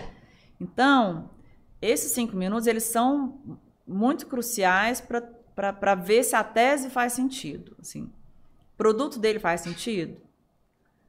Se fizer sentido, aí você, aí você começa a fazer outras reuniões. Aí você vai ter uma outra conversa. Uma coisa que acontece muito, às vezes a gente conversa com o empreendedor, ele está numa fase muito inicial. Aí a gente, não, ó, agora a gente não acha que você está pronto, mas vamos conversar de novo daqui a seis meses. Seis meses depois a gente conversa. Acontece isso Entendi. também. Muito, mas muito. E, e aí vocês ajudam o cara quando ele está nessa fase embrionária aí, melhorar a empresa? Ou não? Só volta aqui daqui seis meses. Com dinheiro não, mas é, o que a gente pode dar de feedback construtivo, Ah, legal. a gente sempre tenta dar, porque que a gente acha que ele não está pronto, o que, que ele deveria melhorar. E na maioria das vezes, seis meses depois, assim, porque seis meses para uma startup é, um- é um- é uma vida. Aham. É, bem. Às vezes ela volta, ela faz outra coisa já. Já migrou, né? Assim, No dia, aí, por isso que às vezes a gente fala assim: ah, você conhece o fulano, a empresa, você conhece a empresa tal? Conheço. Ah, faz isso, isso, né? Não, ela faz isso, aquilo. Então, assim, porque ela já viu que aquilo lá não ia dar certo, porque ela foi ouvindo esses Aham. alguém que foi ajudando, foi, ela vai ajudando a se reconstruir. É o caso do Steve Jobs com a Amazon. Ele foi ouvindo, ele foi pedindo dinheiro. Não, a gente não acredita no negócio de livros físicos, de livrarias físicas. Ela tem que pivotar. É O Esse cara é o termo. pivotou, aí a gente chama de pivotar. É, ou seja, entendi. ele, ele tinha uma livraria física, aí ele foi vindo tantos nãos e o pessoal falando, eu não acredito nisso, esse negócio seu não... e tal. E chega uma hora que ele, ele vê, opa, não, não vai ser isso mesmo não, então eu vou ter que fazer uma transição e vou criar um comércio eletrônico, vou investir em logística e... E aí virou o que virou, Seu né? danadinho, né? Foi... E virou tudo isso. Caraca. Ô, Muito bom, hein? vamos ler umas perguntas aí, Pedrão. Ler uns Ah, essa comentários parte, aí da, da dez galera. parte, já. essa parte, eu vou te falar, tudo que tiver, ele vai perguntar, então, caso você não Mas queira. A- às vezes, às vontade vezes em só o- xingar a pessoa, apesar de que você não sabe xingar, né? Mas. Às vezes o falar é mais importante do que, do que todo outro negócio, né, cara? Sim, Às sim. vezes você tá lá, não quer comprar, mas o que você fala pro cara ali, ó. Ó, faz isso, isso, isso daqui seis meses, você volta. Você É. muda a vida do cara. Tem, mui- tem muitos casos assim, que você vê o cara lá depois, ele fala, ah, durante uma reunião com alguém que me, me deu um não, Aham. falou que não queria por causa disso, e aí eu, naquele dia eu acordei e mudou. Então, na verdade, quando a gente fala de ideia, de, de token, de dinheiro, de blockchain, de tudo, na verdade, você tem que apostar na pessoa. É a pessoa que vai direcionar. E não é a pessoa que sabe que ela vai fazer sozinha, né? É a pessoa que sabe que vai conduzir um time, que vai poder contratar alguém na hora que precisar. Vai ter uma hora que geralmente na startup o, o fundador ele faz de tudo durante muito tempo. É um trabalho muito maçante assim. Ele, Uhum. ele é contador, ele é, ele é de tudo ao mesmo tempo. Ele é comercial, ele é o financeiro. É, A sabedoria de de um empreendedor bom é ele saber que, opa, entrou dinheiro, eu vou colocar alguém que saiba mais que eu, porque eu não sei tudo. Isso da gente né, reconhecer que a gente não sabe e, e você ter a, a- Porque uma coisa é assim, ah, não, eu sei que é assim, mas você ter a coragem de pôr um cara do seu lado que vai te falar, não, você não vai gastar com isso. Ou, ou- você tem que fazer isso agora. É, o cara, não Uhum. apenas ele precisa acreditar na frase, ele precisa, né? Ele precisa Que é o fato seu negócio, sua vida, e alguém falando que você vai fazer com sua vida, né? É. E você pensa assim, aí eu que montei, o cara, eu montei, esse cara quer, saber, mais do que eu. É, a maioria tem essa dificuldade, né? Então, isso é sabedoria. É um empreendedor que, que, que saiba ouvir o que, o que as pessoas estão dizendo e que vai ajudá-lo a. Porque tem gente que até você vê que a empresa até ela vai crescer, ela vai continuar progredindo, mas ela podia estar muito maior se o cara não Uhum. fosse tão apegado. Uhum. Isso, os Estados Unidos, assim, é, que no Brasil a gente é muito mais patriarcal com essas coisas, a gente é mais apegado, né? Tanto que é, as empresas no Brasil são empresas de um dono só, você tem poucos casos de É. sociedade, o povo não gosta de ter sócio. Ah, sociedade é difícil, porque as pessoas pensam diferente. Então, sociedade é para isso mesmo, é um para complementar um outro, um é melhor numa parte e tal. E ok, é saber chegar num acordo mesmo pensando diferente. Nos Estados Unidos, por exemplo, a maioria das, das grandes empresas, elas têm um executivo, mas são empresas de vários sócios. Uhum. Os caras diluem risco. Não, Verdade. eu, eu prefiro ter participação top, e tal. Eu diluo o risco e aí eu ponho um cara executivo, porque ele não tem a emoção que eu tenho, sendo dono. Então, isso, isso é uma coisa super interessante a gente começar a perceber o tanto que os latinos, no geral, têm esse perfil mais de empresa, familiar, de, Uhum. de- Aham. de apego, né? E ter sócios que complementem com acordo de acionismo. Aí você tem que ter um acordo de acionismo. É muito simples, assim, cá entre aspas, né? Lidar com. A gente lidar com outras pessoas nunca é simples, mas você tem como. Um jurídico bacana, faz É, tudo E, ali. e- e né? desde que seja conversado antes, né? Essa, eu vou fazer isso. Você está de acordo? Né? Você está ciente? Então, comunicação, né? É muito importante. É porque eh, a gente vem de tempos que, assim, ó, o amigo encontrava o vizinho. Ah, vamos abrir um negócio? Aí abre o negócio. Uhum. Aí nu- nunca teve essa instrução É.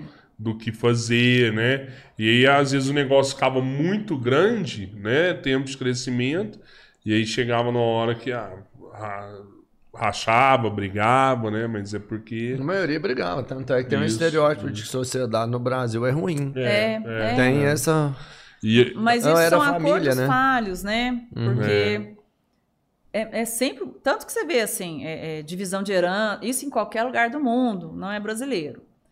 Tudo que chega assim, se você não tratou, se você não conversou, não ficou claro, na hora que chega assim, da- das pessoas lidarem com a emoção, é um assunto muito delicado assim, em qualquer lugar do mundo.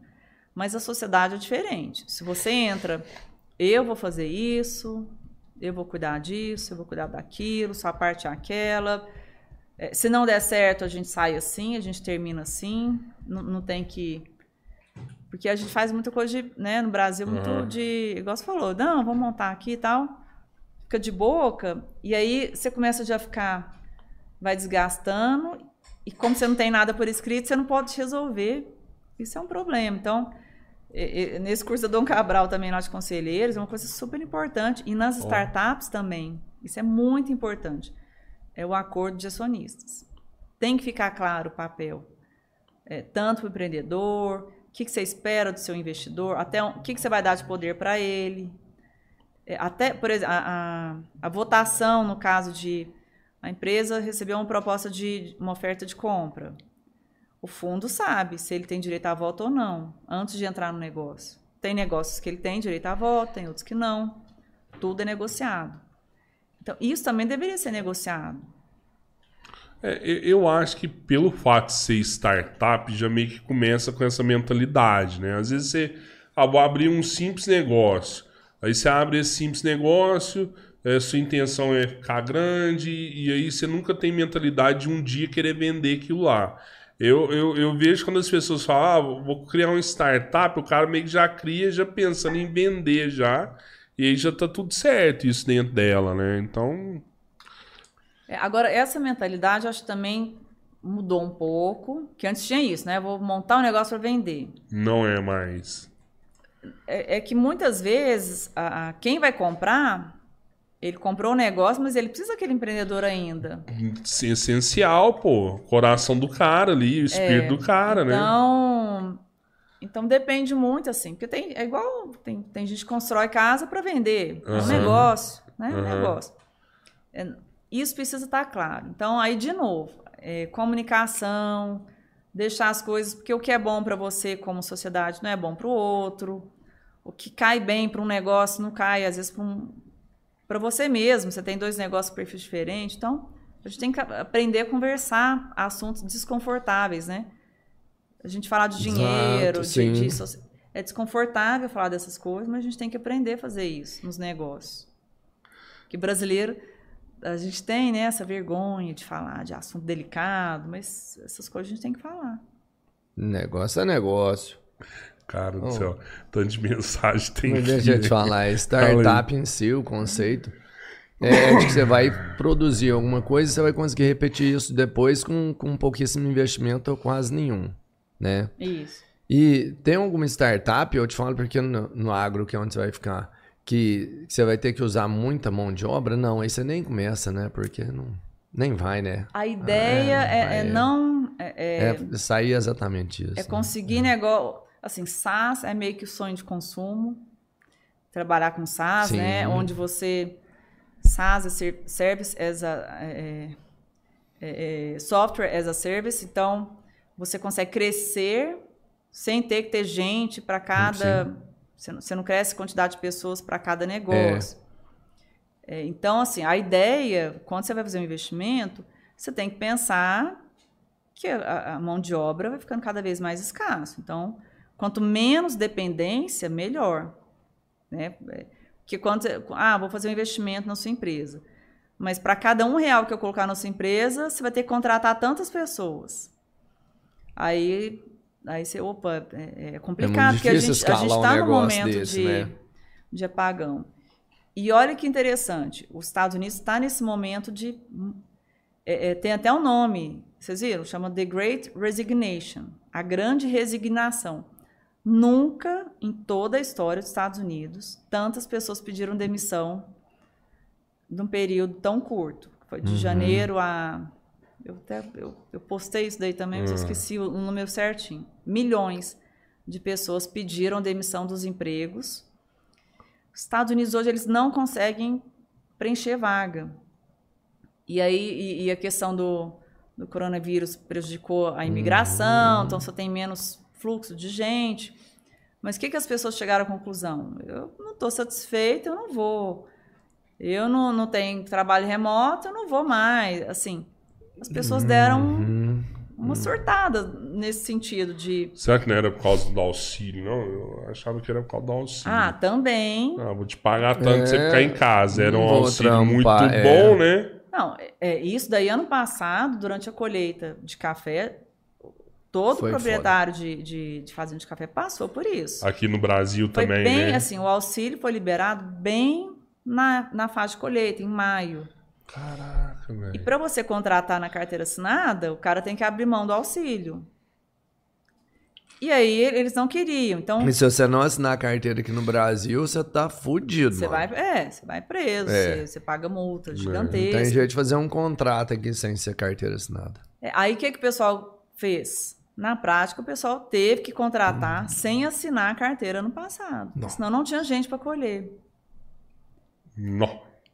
Mas assumir um risco, hein? Tá todos pagando justiça hoje, porque É. o cara levou na lei depois. Mas é isso. É, a- tá a- não tá. Os caras não abriu mão também, não. Porque senão eles É, a perdiam dos o 600 auxílio. é. né? Perdiam o auxílio. Mas, mas são, é um problema que não é só Brasil, Sim, Estados sim, Unidos, mas sim. Estados Unidos especificamente, tá um, um super Eu vi problema. uma reportagem sobre isso lá. Tá, meio que faliu o sistema mesmo econômico lá. Foi, parte foi isso. Aí hoje, por exemplo, eu conversei com um empreendedor de agro, de tecnologia, que estava lá, justamente conversando com ele sobre isso, que eles não têm mão de obra lá, então para contratar a gente daqui. E rola? remoto. Fazer sim, esse intercâmbio? Sim, sim. Ah, é, ó, esse home rola demais, né? Demais. Todo mundo tá É, contratando home lá pra Demais. fora, né? Caraca, velho, isso é da hora mesmo. É. Então, assim, a gen- é- aí é que tá. Quando a gente fala de inovação, como diria meu primo, o Gustavo, nem sempre a inovação é a tecnologia por si só, né? Inovação é você fazer uma coisa da mesma ma- uma coisa que você já faz há muito tempo de maneiras diferentes. Então, É, Sim. é. é, tem a gente está com pepino aqui, vamos ver o que, dá para fazer. É, Você lembra da, da Tereza. Cristina? Pro- professor, qual? Tereza Cristina Mota Arantes. A esposa do Cláudio, do Claudão. Claro, claro. Ela falou aqui que vai rever meu histórico. Eu vou rever seu histórico, já que a Mariana te ajudou. Vai voltar todos os anos. lascou. Todos os anos. Acabei, acabei de perder o voltar. segundo grau. É, volta pra quarta série. nunca, Tá vendo? nunca aconteceu isso. Um podcast e o cara perde o segundo grau. É, primeira vez. Ela mandou aqui, ó. Mariana, filha de grandes amigos, Kátia e Reinaldo Caetano. Ah, isso claro, aí. manda um beijo para ela. E falou que você era uma excelente aluna e hoje uma mulher do agro que projeta Araguari. Não só Araguari, viu? Essa mulher projeta é o Brasil, Brasil. pro mundo. Olha, É. A Lívia Ah, Cunha também tá aqui. Falou Mariana Show. Samuel Pires também. Vitrola também. Você conhece o Vitrola? Só pro Vitrola aí, o parceiraço, hein? Vitrola Ambiente Cultural. não, é, o Vitrola como... É porque eu achei que fosse uma pessoa. O bar- mas é, uma é pessoa um barzinho também, do Vitrola? Vitrola. Ó, Ah, deixa- sempre vou lá, né? É, lá é até hora, né? Inclusive, inclusive, a, a, a Yolanda falou para eu ensaiar o Mr. Brightside, que eu vou cantar Caraca, quinta-feira, você viu? canta pra caralho? Ah, eu vi. Você canta muito. Eu Não. vi uma parada que vocês fez também o ano passado, eu acho. Retrasado. Foi retrasado? É. Que o Manel tava tocando, É, guitarra, vocês tudo. é, eu vou brincar, né? Eu, cons- Aham, eu tá, acho, eu tá acho bom. gostoso, assim. eu acho Caraca, como é que chamaria uma banda dessa? Mas estarei hein? lá como dia é que seria o 23. nome dessa banda aí, Manel, pessoas? Como chamaria uma É, banda é, da é Mariana e do É, Manel? de uma turma dessa, hein? Meu Deus do céu. Yolanda tocando. Gente, se inscrevam no canal, É isso aí. né? E deixa eu falar outra coisa. Dia 22 também, a gente falando de, de, de, de ambiente cultural aqui, né? Dia 22, Cristina Goulart lá no, no, repertório. Na Um verdade. super show, dia 22, repertório. Ó, a Goiaci tá aqui também, que é a mãe do Robertinho, como sempre. Obrigado, Cici, Famosa, pela famosa audiência. pé inchado, viu? A, a, a Tereza mandou aqui. Parabéns, Rodrigo e Robertinho, pelo sucesso. Ah, e valeu, hoje pela é fácil, presença né, mano? brilhante da Mariana. É, na verdade, a gente tá Se usando já- a presença da Se já Mariana pra brilhar aqui hoje. não vai ter nunca. nunca. Ai, gente, que legal. A, a, a Lívia mandou aqui, Mariana Uliar. Uliar. Não entendi. Depois se quiser explicar direito. Mas aí depois ela completou aqui, uma delícia te ouvir. Uma lição, um exemplo, representante maravilhosa da nossa classe. Eu Muito abro. orgulho dessa guerreira. Não, beijos no coração. Ah, Mariana Quem é agro é, é love mudou, também, né? mudou o ambiente do agro no Brasil, né, Mariana? Isso foi muito foda. Não, mas, é- mas a gente. É, é- é- é achar que a gente sempre pode fazer melhor, né? E, e acreditar nas pessoas. Não, você fez um negócio foda. Não, mas é Muito- isso muito- aí, é isso aí mesmo. É né? isso aí. Acreditar e assim, acreditar e investir, porque É. não é só esperar, né, que, que, que as coisas aconteçam. Então vamos, vamos contribuir. Educadamente, sem xingar o Não cara. xingar, né? né? Eu não tive problema assim de, de xingar, não. Ah, o Mauro Rocha Marques mandou aqui. Agropecuária, commodities em geral, é o que paga nossas contas há décadas. Se não investirmos em desenvolvimento tecnológico e em outros segmentos, só as commodities não pagarão nossas contas. É isso aí. É. O... Um, é, é um em cada cinco pessoas do mundo é que come alimento do Brasil. Você sabe isso? É, é alguma coisa assim, não é? É Acho alguma que coisa assim. É um de cada Mas cinco. como a gente está no, no- na gravação, não- não- eu prefiro não chutar. É isso aí. Isso aí que... Não, isso beleza, eu aí. acho que é isso, hein? É muita gente Mas aqui. é muito, aqui- é, é, assim, aqui é é muito assim, muita relevante. coisa sai daqui. É. É muito relevante. Eu, eu até vou te dar uma dica, não faça igual a gente. A gente direto a gente chuta alguma coisa. Eu, eu Tá inclusive. errado. O Robertinho Eu- eu é o rei rei, de- é. das estatísticas. Ih, eu mando, eu mando todas. Estatísticas furadas. Mando todas. Mando Aí, ó. todas. É, você viu aí, ó. Um a cada cinco que você falou no Brasil. mundo. Não, mas é alguma coisa parecida. É que a gente acha que tá batendo um papo Ei, assim, não, a gente e- esquece, né? Não, mas é que é isso, tá? Por isso que eu falo o que eu quero. Porque se não for também é porque não foi, pô. O Rogério É, só Andrade está aqui também, pelo Facebook. Lembrando que a gente está passando na Twitch, no Facebook, é é, Não, no, você tem que no. YouTube. Eu nem sabe falar todos os lugares que a gente tá. É, A gente vai estar no Spotify semana que Isso. vem, com o episódio de hoje, no Google Podcast, né? É, é isso aí, acho que é isso aí. Meu play. Meu play também, Meu agora play, começa meu play. Minha É, mãe meu perguntou, play, né? gente- Falei, mãe, eh, entra lá, depois você me vê, né? Aham. Onde, onde que é? Falei, Nossa, tanto de lugar. Sei. E, e outra coisa, quem tá com a gente até agora e quiser virar membro do nosso canal, Ah, pode virar. Tem a opção aí de quero ser um irmão, que você vai pagar 5 reais por mês, um É, negócio tipo assim. cinco E vai ter um- alguns benefícios, selo, tudo. Isso. Tem a segunda opção que é sou um irmão. E aí, sou um irmão, você vai contribuir com 40 reais por mês. 50 É brothers. 40. Baixou 40. a Não, oferta? sempre foi 40. Era? Eu já falava 50, É, mas é 40 que tá lá. E tem a última opção que é sou o terceiro irmão. E aí você vai pagar 100 reais por É. mês, né? E tem mais benefícios, todos que os outros têm, mais alguns. Não, o- se você virar o terceiro irmão, você já começa a ter as mesmas coisas que a gente. Você pode ter um boné desse do meu play. você Não, terceiro irmão tem muita coisa. Terceiro irmão até um almoça monte aqui em casa. Se quiser. E o Roger mandou aqui muito legal esse bate-papo, muito aprendizado. Show. O. Todo, tem uma galera consultoria, conversando coisa, aqui. Mariana? Sim? Dou mentoria no Meet Hub. Olha, Também tá. vamos fazer a Ah, eu já vi esse negócio, é massa, Hub. né? É super. É, é, é muito bacana porque você, você contrata uma hora de várias pessoas Sim. de assuntos É diferentes. muito massa. É, então, eu dou mentoria no Meet Hub e eu também faço parte do conselho virtual, que é onde você escolhe conselheiros. E tem pessoas Olha assim: massa. você pega presente de multinacional. você- se você olhar a lista lá, é muito impressionante o, o, o- nível e a diversidade dos, dos profissionais, com a experiência deles. Você contrata lá, é, é- é um valor bem acessível, considerando essa Aham, questão que você vai de- receber, o que você, de- né, que você pode extrair de lá. é de conselheiro. Então, é uma plataforma interessante. E, e são coisas para os empresários começarem a pensar, né? É, conselheiro nas empresas, né? Que ajuda a trazer uma. Ainda mais que a gente está passando um mundo onde as- transformações são muito rápidas, né? Nossa. Então, às vezes, você não está vendo uma coisa, seu concorrente já está fazendo ali na frente. E é importante. Você Opa. sabe que é, teve duas coisas que você estava falando aqui. Uma foi. Acho que o ano retrasado a gente pegou uma grana online. Né? Nunca tinha acontecido. Falei, cara, vou pegar esse trem para ver como é que é isso daí. E aí era- eu acho que era um startup, não sei, os caras, ou um fundo de investimento. Sei que os caras pegou e passou uma grana pra, pra Futuristic. E foi tudo online, sabe? Nada é, num banco. Apertou mão. Nada, nada, nada, Tem- nada. Assinatura digital, é só rabiscou o papel, o negócio, pá, pá, a grana na conta. Essa assinatura digital também é legal, né? Que você pode fazer É qualquer demais. negócio lá. É, é na, ne- negócio que na conta, sem burocracia, sem nada.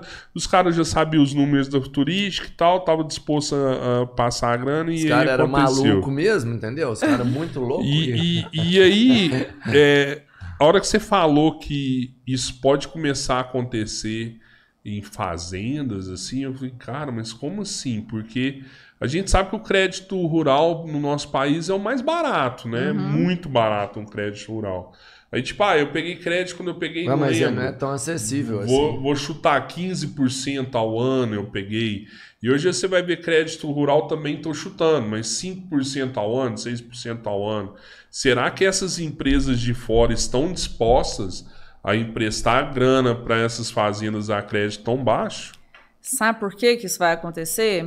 E quando eu falo que é, de novo, a tecnologia, Aí eu comecei a falar da história lá do seguro e não, não terminei, porque o seguro está muito ligado a crédito. Hum, tem, sim. É, todo ano a gente fazia um orçamento para segurar lá o ano agrícola.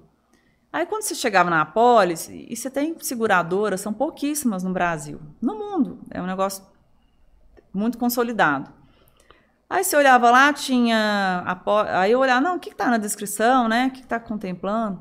Queda de, queda de aeronave. No café você não faz pulverização aérea. Hum. Porque se fosse na soja, onde você né, pulveriza com o avião, mas no café você não faz isso. Então, não faz sentido você pagar por um, um negócio desse. Uhum. Aí você começa a ver, as coisas vão ficando muito caras, porque o cara tem que ir lá na fazenda, fazer um laudo, aí tem um deslocamento, a diária é cara.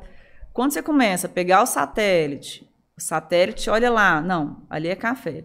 Se ele tem um algoritmo que já já diz, não, no café você não tem pulverização agrícola, a não ser que ele faça algo e aí ele, ele deveria dizer que ele faz algo que não é típico da cultura.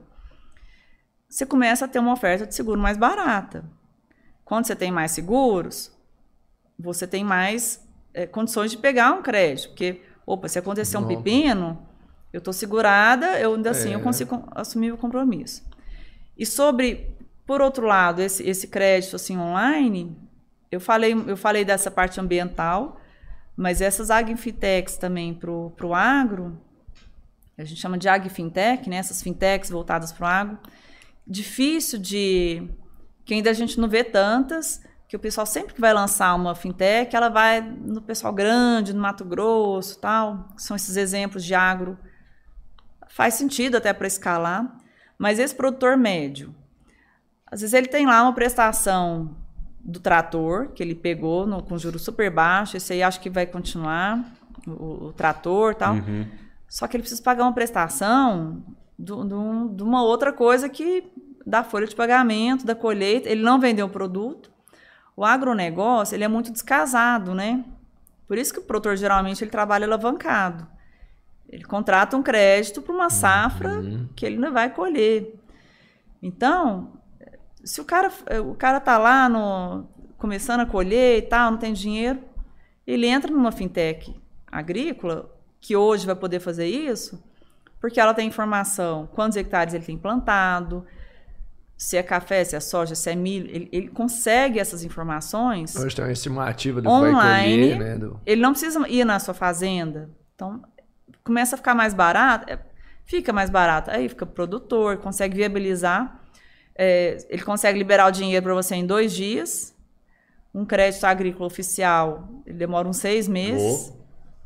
Então, assim, isso aí é outra coisa que eu acho que vai assim, uhum. mudar muito. E ano que vem eu acho que ele ganha é, corpo, assim, essas, esse crédito para produtor, principalmente pequeno e médio. Nossa, tá que rápido é, é não, é que já... tem muita coisa já engatilhada, assim. Então, acho que ano que, esse ano acho que começa a rodar.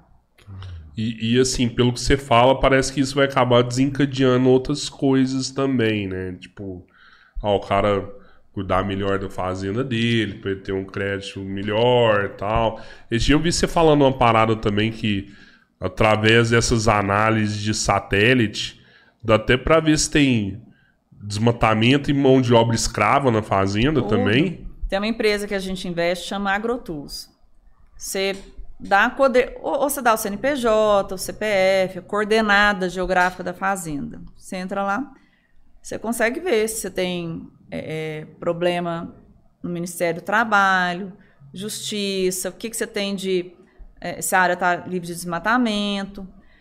É, ela faz todo esse controle para a cadeia do McDonald's, por exemplo. Então, o frango faz o, o, o nuggets do McDonald's. Uhum todo ele passa por essa cadeia de controle que ela faz, hum. controlando por satélite. Porque às vezes o produtor poderia falar que esse ano ele não vai plantar alguma coisa, e o crédito, ele sempre foi dado olhando sempre o retrovisor.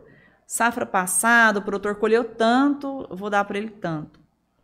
Só que a agricultura está tá cada vez mais dinâmica, se, porque se o preço de um, de um outro produto mudou, quando ele tem condição, ele faz essa mudança, ou ele teve algum problema climático, se é no satélite, com tecnologia, ele consegue ver, opa, esse cara não vai conseguir me pagar, não posso dar estudo de crédito. ou vice-versa. Opa, esse cara ele está aumentando Tá a área bom. dele esse ano. Aham. É, então, é, é, essa tecnologia, essa inteligência dos dados, isso aí vai começar a ser usado em favor do produtor. Não. Top, hein? O... Você falou esse negócio do McDonald's também. Veio um negócio que recentemente a gente tentou fazer para amigos um negócio com a Disney. E, e uma das preocupações da Disney era se ela tinha um selo de, da empresa, por exemplo, não ter mão de obra escrava. E aí ela tinha que tirar esse selo. Sim. Eu não lembro o nome do selo, não vou, não vou chutar, É, mas. não, era- nem eu, nem eu que sou é, bom de é. chute, não vou, não. Essa eu vou passei batido, não vou falar, não. E eu vou te contar outra parada também, que é a respeito dessa de conselheiros. Eu eu vi uma empresa recentemente de brinquedos lá em São Paulo que chegou a ser a terceira maior do Brasil, Nossa. gigante. E o cara era só ele fazendo tudo, tudo, tudo. Por mais que ele fazia muito bem, num ano difícil ele pegou e quebrou de ter que fechar as portas. Não existe, mano. Não existe mais. É, até o ano passado, propaganda em todos os canais de brinquedo e, e esse ano não existe mais. é. Mais. É, ao mesmo tempo, eu vi uma empresa de um cara muito rico, dono da metade lá do centro de São Paulo, e que esse cara resolveu investir em brinquedos e ele contratou bons conselheiros. E os caras rebentaram no trabalho dentro da empresa e hoje os caras estão entre os top do Brasil. É importante isso É. aí, né? Né, da estrutura da empresa mesmo, né? Tá? O, ó, vou continuar lendo aqui algumas coisas. Cara, o, o Mauro e a Cristina estavam conversando algumas coisas que eu não entendi. É porque no chat o é. povo fica trocando ideia. a gente Marcelo tá hoje é conversando titular da Unicamp, chefe do departamento de pesquisas. Depois a gente vai ter Bora que entender lá, direito. é. Né? Ah, mandaram aqui, estou aprendendo muito com o papo de hoje. Realmente, nível altíssimo. É, Cara, muito, muito. Estão falando um cara que tava na NASA aqui, também não, não entendi. A de Araguari, com certeza. É, era garia. Você sabe que já virou É, bullying, né? Ah. aqui. Eu tô lá em São Paulo, às vezes eu falo, ah, vai ter alguma coisa, tal. Aí a pessoa. "Ah, É de Araguari, né? A pessoa. é. Eu vou te falar, Araguari é foda. Você viu o. Expresso pro Futuro? Esse que o. Ronaldo fez? E aí, você acha que a parada é essa mesmo, da TV a cabo? Eu acho que faz muito sentido. É, e depois, a gente tinha batido um papo antes dele ter chegado Aham. nessa parte, né? Depois que ele falou sobre isso, eu aprendi também, que eu não, não tinha ligado essas coisas. Aham. Mas eu acho que a nossa a nossa infância em Araguari ela, ela, ela foi muito diversa, né? Araguari Foi, teve- ela Foi. Eu fico vendo tanta coisa aconteceu na nossa época de escola. Aham. E a gente foi obrigado a, a- a- nós como, como crianças, adolescentes, a gente teve que ser mais corajoso, eu acho que para eu acho que a gente sempre sabia também que não, não tinha faculdade na cidade. Você lembra? Não tinha. Sim, Quem queria fazer direito ia para catalão, né? Você lembra o povo fazendo faculdade de catalão? Não, não existia. Então eu acho que talvez essa sensação que eu vou ter que sair para fazer alguma coisa, é, eu acho que não sei se, se criou assim uma, uma comunidade mais tendo que ser mais corajosa, eu vou ter que ficar e aí né? vou ter, e aí eu vou ter que criar um negócio aqui porque eu não vou sair, é uma coisa ou outra assim, Sim. meio que extremos, né? É, assim, tem, tem vários fatores que, inclusive, uma coisa que, que me pegava desde moleque, assim, o fato de vocês. Vocês foram muito cedo para fora do país.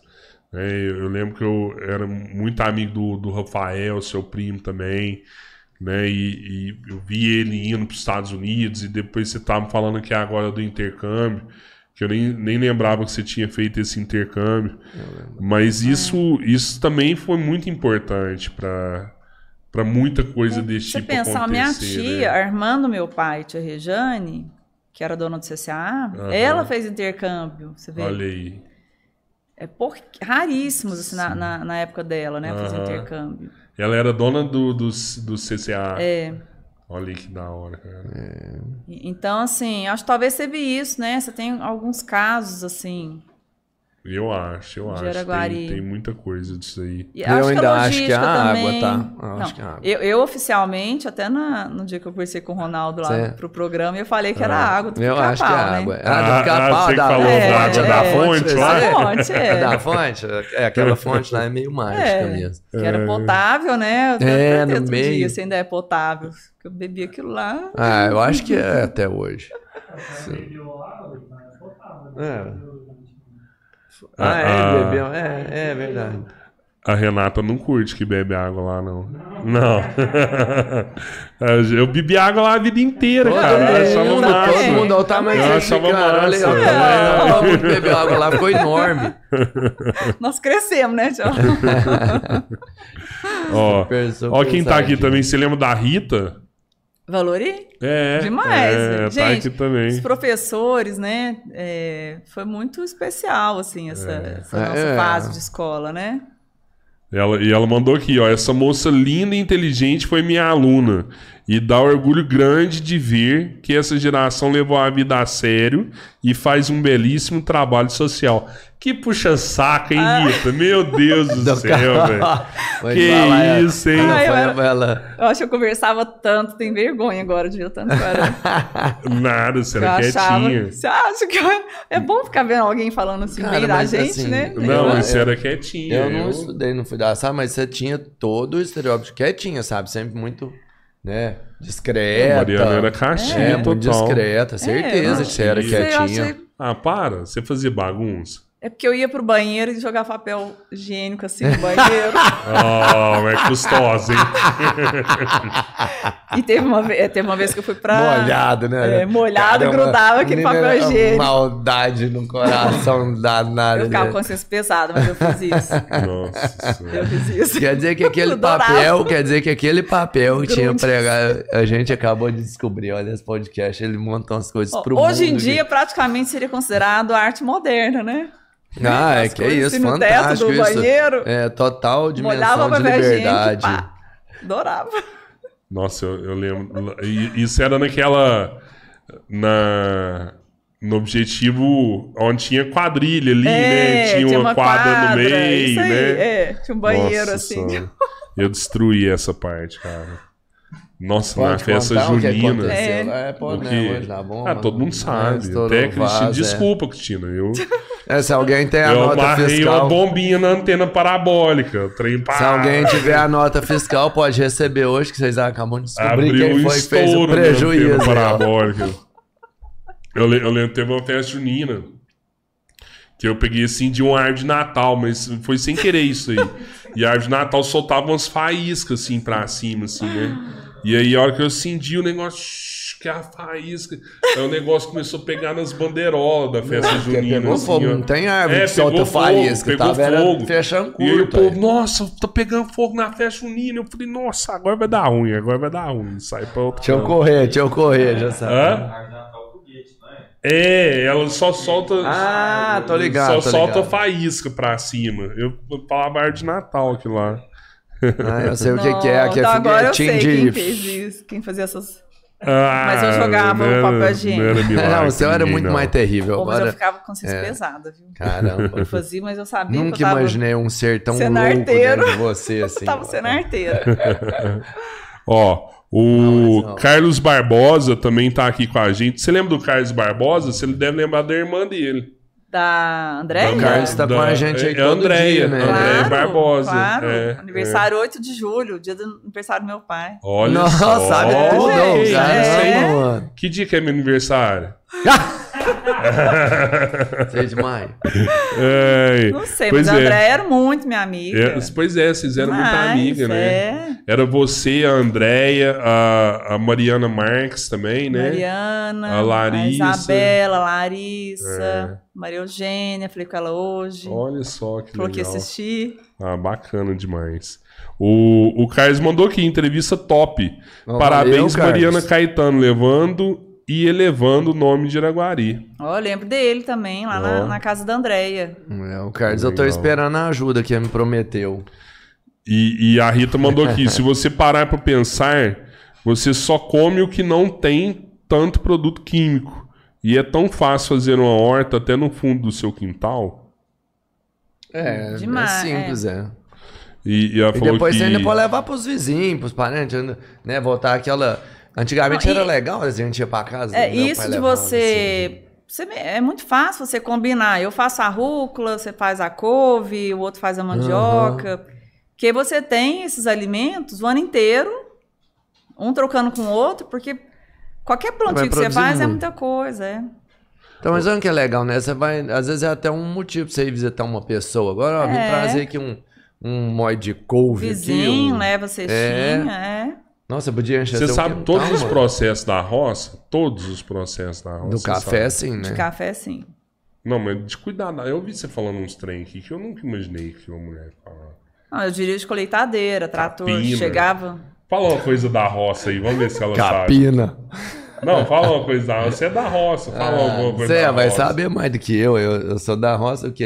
Ela Não, que tem que mandar é, eu fazer isso os treinos. teste que Ela é, queria fazer é, tipo, mesmo. ela é a dona da roça, eu sou o peão. Ela vai mandar eu fazer, mano. Não, eu, eu, eu, Ela assim, ainda vai todo mandar você me equipamento que chegava, eu testava, colheitadeira, trator, Uhum. implemento, é, os bichinhos lá, os verminhos de praga, de praga de solo, tudo. Caralho, Pegava e tal. velho.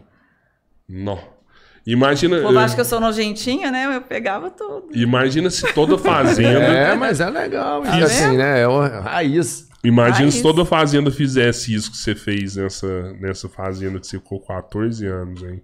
É.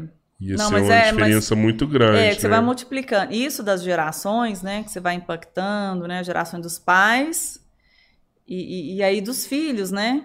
Que eles poderiam escolher estar na cidade, trabalhando no escritório com ar-condicionado, mas eles têm capacidade, ganho o suficiente para trabalhar com inteligência artificial, sensoriamento de frota no ar-condicionado numa fazenda. Então, assim, a escolha deles não é mais porque eles não têm opção na vida. Uhum. Isso é muito importante quando a gente dá opção para a pessoa, né?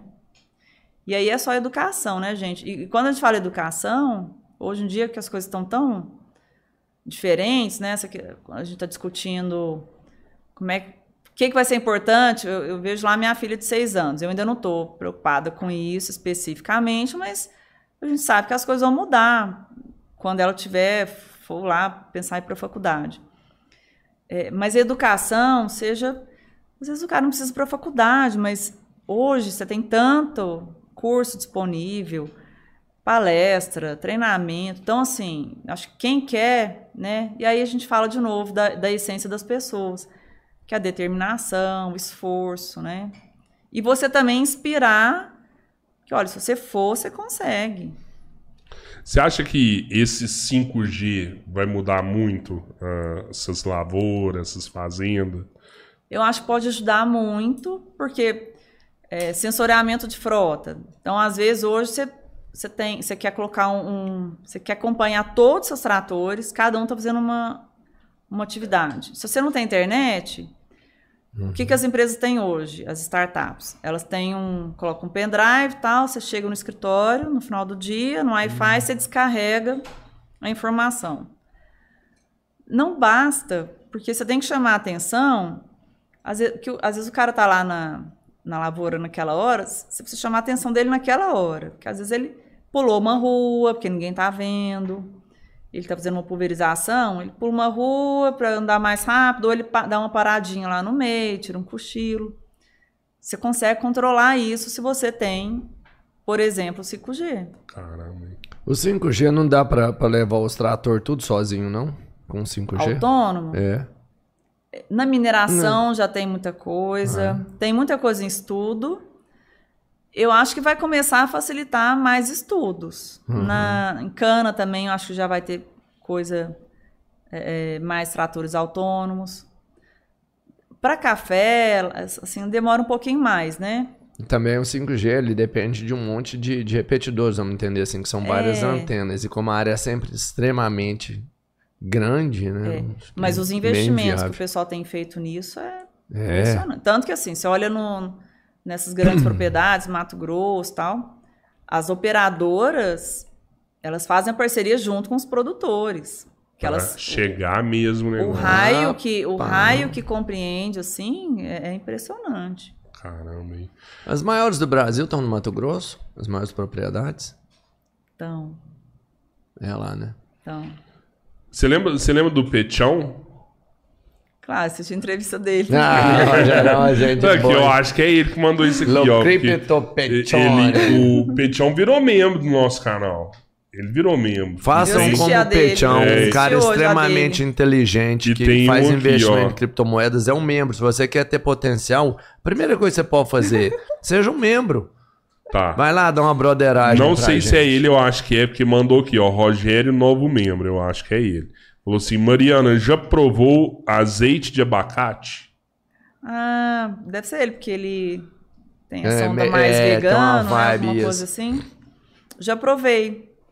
De abacate. Azeite de abacate, mesmo da fruta? É, no, no, mundo, no mundo verde tem. Já provei. Igual eu tomo néctar de outra coisa, néctar de coco, assim, Aham. essas coisas. é, é, cogumelo, pra- chagas do poder, essas coisas eu experimento tudo. Deve ser o Petião mesmo, fazer umas Deve perguntas meio doidas dessa, né? Eu não sei porque que- eu não sei como que não perguntou do cogumelo em vez do, do chá. Mas, de qualquer forma, sobre essa questão do abacate, a gente está numa região que é muito propícia e abacate, o consumo dele cresceu demais, assim, porque é, é, hoje, para as pessoas que buscam saúde, é uma gordura boa, né? E abacate, se você compra um abacate, assim, é caro você achar ele Uhum. no supermercado, assim, então é uma cultura que muita gente na região pode começar a plantar também. Mandaram aqui também, ó. Qual o perfil dos empresários que investem nesse fundo? Bom, esse nosso especificamente é um fundo que a gente chama de FIP. É um fundo, o investimento é a partir de um milhão de reais. Então, você tem, por exemplo, é, a família né, da Jacto, que tem um. Ele- Eles têm um family office que faz esses investimentos em, em diversas empresas. Eles são dos investidores. É, nós temos araguarinos investidores também. É, são pessoas que querem ou que querem fomentar esse, esse mercado né, de, de, de agtechs, porque hoje a gente está olhando lá, e quando a gente vai investir, é, por exemplo, tem uma empresa que faz esse monitoramento de, de satélite, que atende JBS, McDonald's e tal. É, tem uma outra empresa que faz, é a única empresa autorizada pela, pela CVM a competir com a B3. Aí a gente vai falando de, da importância da inovação, do venture capital, que o pessoal às vezes é difícil explicar um pouco, mas essa empresa, é, é, a gente fala que tem a B3, que é um monopólio de prestação de serviços para tudo que é financeiro. Uhum. Então a gente investiu numa empresa que conseguiu uma autorização para também concorrer com ela. Então hoje, se você vai emitir uma CPR, por exemplo, o produtor vai lá, vai fazer uma, uma operação no banco e emite uma CPR. Ele consegue fazer com, uma- com outra empresa que não seja a B3, que é a bolsa oficial. Então, essa quebra de monopólio ela é importante para a saúde do Brasil, né? Opa. É, tem uma empresa que chama AgriSolos, que ela faz para a granja, o- o- as aves são monitoradas com o que, o que eles estão comendo, o que eles estão pesando, que a gente sempre tem aquelas é, lendas urbanas, né? Que, que o pintinho come tanto até explodir e tal. Tem umas coisas muito de lenda Mas não mesmo. come, não? Tô brincando. né? Acho que tem coisa. É, é, acho que tem muito exagero. E, e, de novo, tem os maus empresários, como Sim. todo setor, mas você hoje você consegue monitorar com isso. E aí você consegue. O que, que você deu de ração? Você consegue controlar aquela granja. Tudo. Quando você vê aquele tanto de ave, você consegue controlar tudo, quantidade de CO2. Aí você começa a falar de bem-estar animal, os animais estão Uhum. nas condições adequadas. E você controla tudo pelo seu celular. Então, hoje as granjas, os frigoríficos começam a pagar mais porque tá, por quem está usando. Aí a gente investe numa, numa fintech que vai dar crédito para o produtor colocar essa tecnologia, que hoje ele não tem é, não tem como pegar isso de fonte oficial, então Aham. uma fintech, ou seja, uma startup vai destravando o negócio da outra, vai alimentando esse ecossistema mesmo, Que assim. louco esse trem, cara. Muito foda. Isso é bom, hein? Isso é ó, bom demais. É, O, o Fred Carrijo mandou aqui também. Boa noite. É, não se esqueça de proteger sua privacidade, seguir nossas diretrizes. O que, que é isso? Será que deu um bloco aqui no dele? É, acho que foi. O, o- mandaram aqui também. O perfil dos empresários sérios da atualidade está mudando. As pessoas estão começando a ter excelência e cuidado em tudo aquilo que fazem. É isso aí. Isso aí. Rita. Sempre. Realmente, a Rita Verdade. sempre participativa aqui com a gente. Mariana, ô, nó, massa demais, velho. É, Obrigado, então, enfim, agro é tech, agro é pop, agro é tudo mesmo, né, mano? Você vê que com a mulher lá na frente agora, o céu é o limite, o infinito, o futuro. na verdade, a gente precisa dos dois, né, gente? Diversidade é ter os dois, né?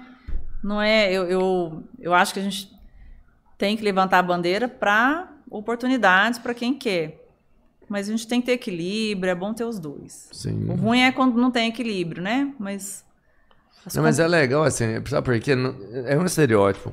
E a gente entende que tem que ser quebrado. Isso é a prova vídeo que funciona muito bem. Mas é muito engraçado, assim, a gente olhar e ver surgir desde criança, já que você já acompanhava seu pai, não sabia o que você queria, É. não sabia o que você queria, e depois de rodar, passar lá dentro, falar assim, não, eu sei o que eu quero. Cara, e é, É. Essencial, agro, né? velho. É. Essencial. É muito legal. Mulher cara, é tem muito que estar legal. em todas as áreas. É muito legal, né? sabe? Você vê, ela já nasceu pra isso. Organizou fazenda, maluca. Fazenda suja, bagunçada, Organizou, tudo não, organizou lascado, organizou que lá. ela passou.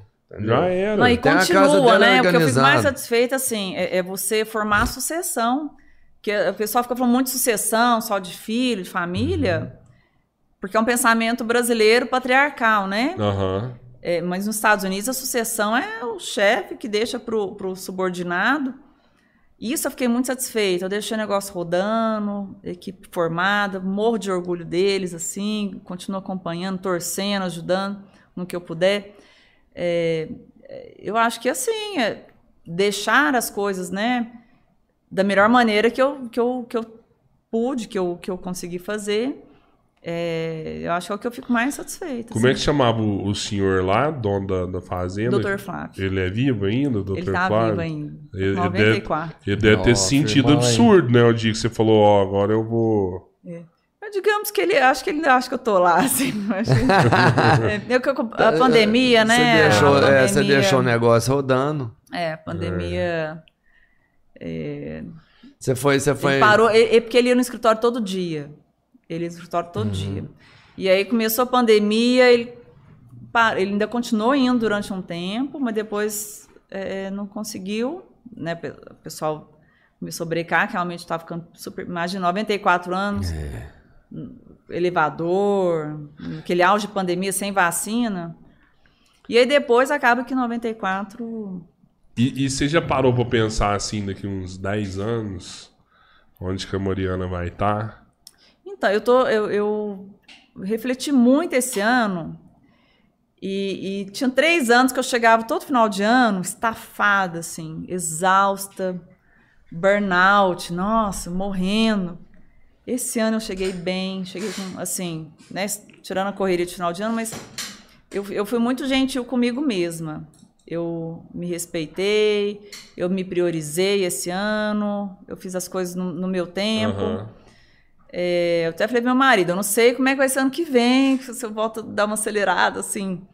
Quando eu digo acelerada é porque esse ano a gente viaja, né? Eu comecei a viajar mais agora no final do ano, não teve viagem, pandemia, home office e tal. É, mas eu, eu, eu, eu- e a gente começa, quando a gente vem para a cidade da gente, que a gente vê os colegas, que aí a gente vê o tanto que a gente envelheceu. Quando eu vejo meus pais, nossa, eles envelheceram demais, estão envelheci muito. Mas, por outro lado, eu nunca senti que eu tinha tanta capacidade para fazer as coisas como eu tenho agora. Porque você vai acumulando a parte da, da teoria, do que você estudou, com as coisas que você aprendeu, com as coisas da. Principalmente, que eu acho que hoje vale muito, do autoconhecimento, que é aquilo dos soft skills, né? Que o pessoal fala que às vezes o cara é um gênio, mas não consegue trabalhar em equipe, não consegue tocar um negócio. Então, hoje eu me sinto muito mais preparada do que em qualquer outro momento.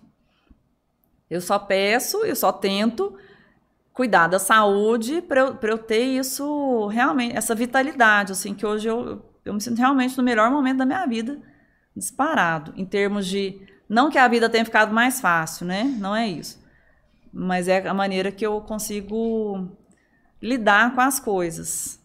Problema, negócio difícil, mas aconteceu, vamos. O que dá para a gente fazer? Então, essa inteligência para a gente ser gentil com a gente mesmo, que eu acho que eu consegui ter agora, assim.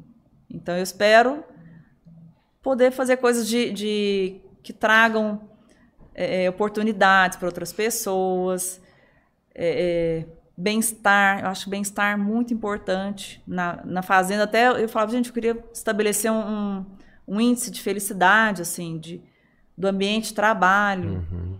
de um ambiente saudável, né, das pessoas tem um pepino, você discute, aquele estresse tal, mas, mas o ambiente saudável, as pessoas são respeitosas, né? Eu, eh, eu respeito, assim, no lugar que você trabalha, acho muito importante.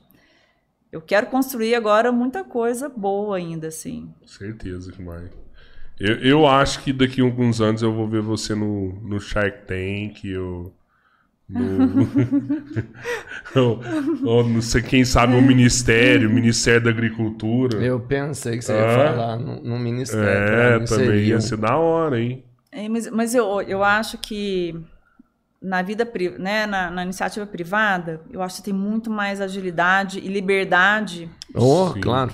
Para para ajudar, uhum. pelo menos nesse momento, né? Espero uhum. que as coisas continuem melhorando.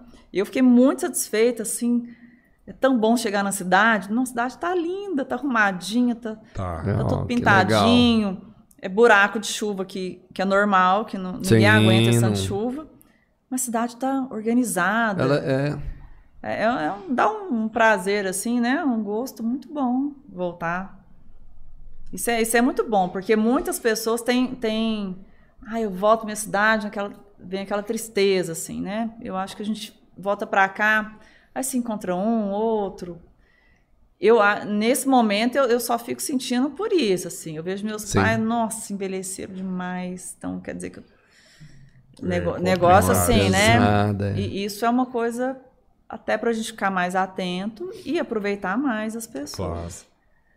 Por outro lado, é muito, é, é, muito gratificante, assim. É um lugar que, que a gente é, teve, né? Teve Dona Nelma, até uma das coisas também, a água de Araguari, Dona Nelma também, foi importante. Até hoje, eu vejo as coisas de português assim, eu lembro das frases dela, assim, inesquecível, as regrinhas de português. Às vezes eu vou escrever uma coisa, tem coisas dela que eu não consigo esquecer.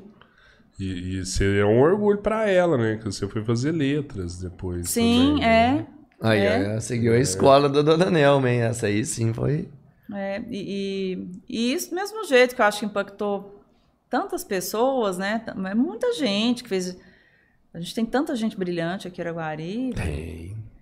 É, tem. essa turma aí. É surreal, que... é surreal. Eu vou te falar que é o que eu falo assim, proporcionalmente, eu não conheço nenhum lugar com um tamanho talento na recentemente eu tanta eu, coisa espetacular como aqui. É. Recentemente eu tava esporte, no, no intelectual, trocando né? ideia com o Manel, né?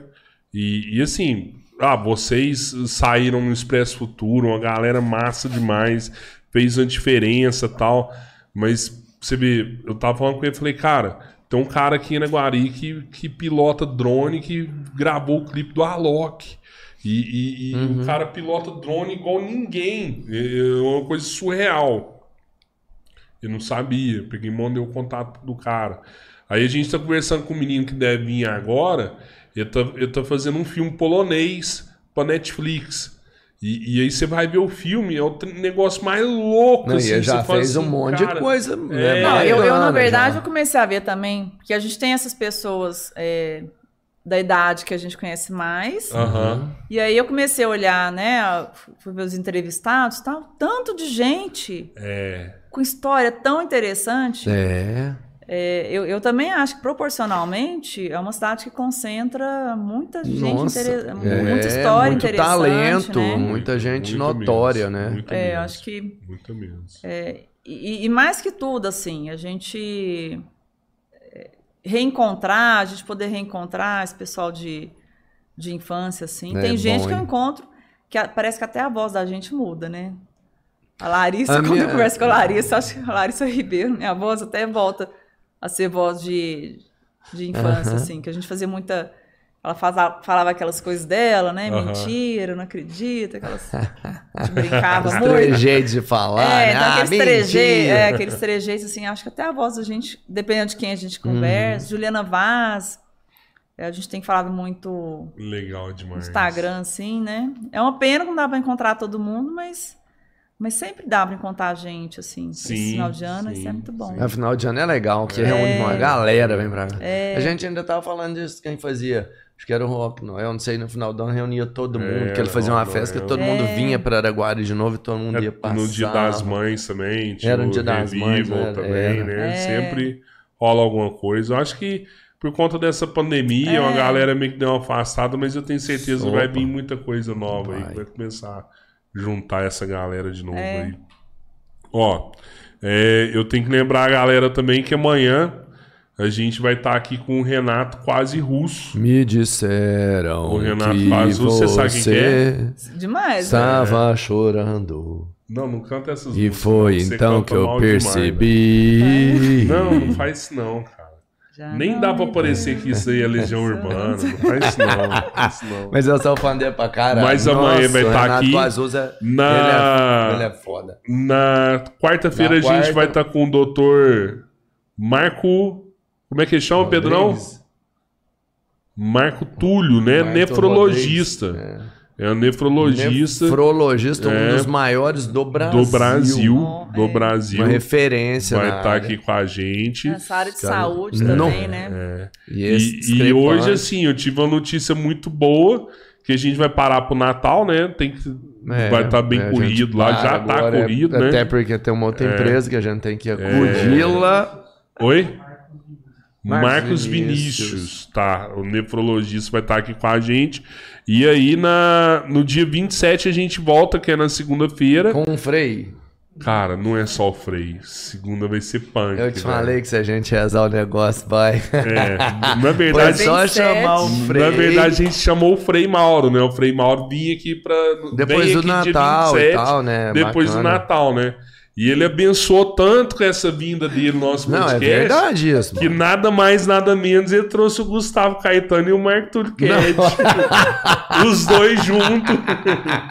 Eu falei, pá, ó, Frei, padre, se os você chamar os juntos. caras, abençoa o negócio, é, mano. É isso aí. Olha o que aconteceu no dia dele. É mágico. Mariana, obrigado, viu? Obrigado Obrigada, mesmo. eu agradeço. de Eu, eu acho o máximo isso que vocês estão fazendo. Ah, da hora. Porque é, é obrigado. isso, as pessoas que estão, que não podem estar na cidade, né?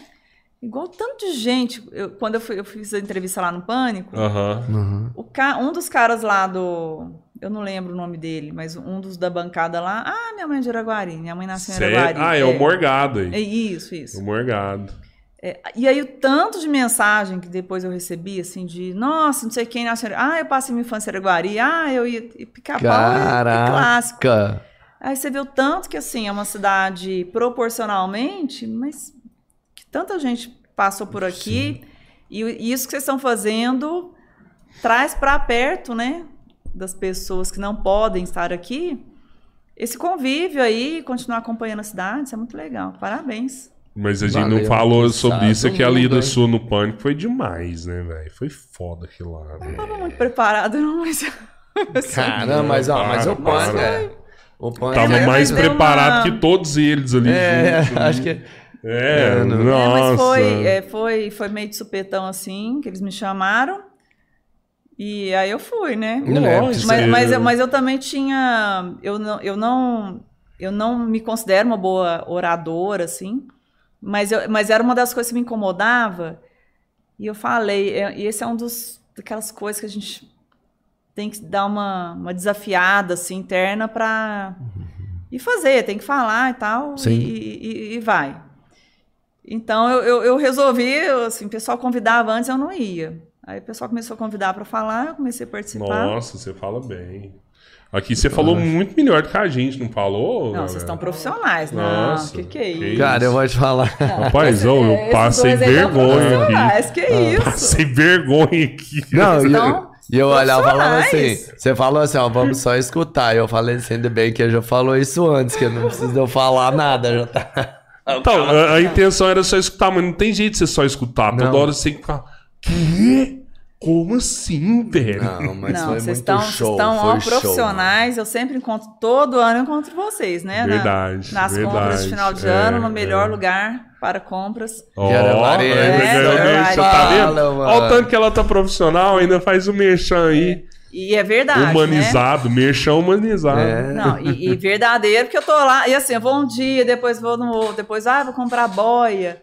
É, Nossa, é legal, muita é. coisa, né? É Muito. Nossa, é. Mas isso Acabou é de bom. ganhar um vale Mas é o mais do melhor Prêmio lugar, mas é o melhor desconto. lugar. Acabou mesmo. de comprar um, ganhar um vale de desconto lá no Futurist Games e Magazine. Esse ano eu né? não trouxe nada, nada. Afiliado, tudo vai ser tudo aqui mesmo. top. Fantástico, você Top. fez uma Amanhã excelente tá batendo escolha. ponto lá, viu? Fez uma Tá excelente vendo, hein, ô, ô Pedro? Já libera um desconto lá pra, pra Mariana lá amanhã, que ela merece. Vale demais. desconto, todo mundo que falar da É. Futurística em público vestir a nossa camisa vai ser melhor atendido, mais ainda do que já é.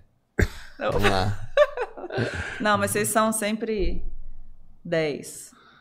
Na Valeu, frente são nove, então. valeu, Vamos lá. valeu. Ó, eu Mariana, quero, valeu, eu quero falar um demais, negócio aqui, viu? viu? Que é- eu, eu acho que até transpareceu, mas eu quero reforçar agora, antes de acabar. Eu sou amigo da Mariana há anos. Anos, anos, anos. Ela é minha amiga. Tenho orgulho. de Desde, falar que quan- ela é desde quando eu jogava papel no banheiro, né? É, é, muitos Vergonha. anos. Muitos anos. Mas eu fiz isso. Eu, eu acho que é Muito desde a louca. quinta série, né? Um negócio assim, né? É. Apesar que os nossos pais ainda eram do Rotary ainda, né? É. A gente começou a estudar junto na quinta série. Você já era Mas eu não antes lembro, eu disso, não lembro. Eu acho que seu pai Eu era do lembro. Rotary também. Sempre foi. Meu sempre avô, foi, né? meu avô, aí É. minha, minha tia, né? A irmã Aham. do meu pai foi fazer intercâmbio. Olha aí. Então, meu avô já recebia Já intercambista. era, já. Olha aí. Muitos anos de Rotary eles foram. E eu ia lá naqueles Foi bom, jantares do Rotary. E Não, eu, jantares eu não arrumados, presto. né? Arrumado, né? é, as festivas, né? As É. festivas que tinha. Eu não presto, mas meus amigos são bons. Obrigado.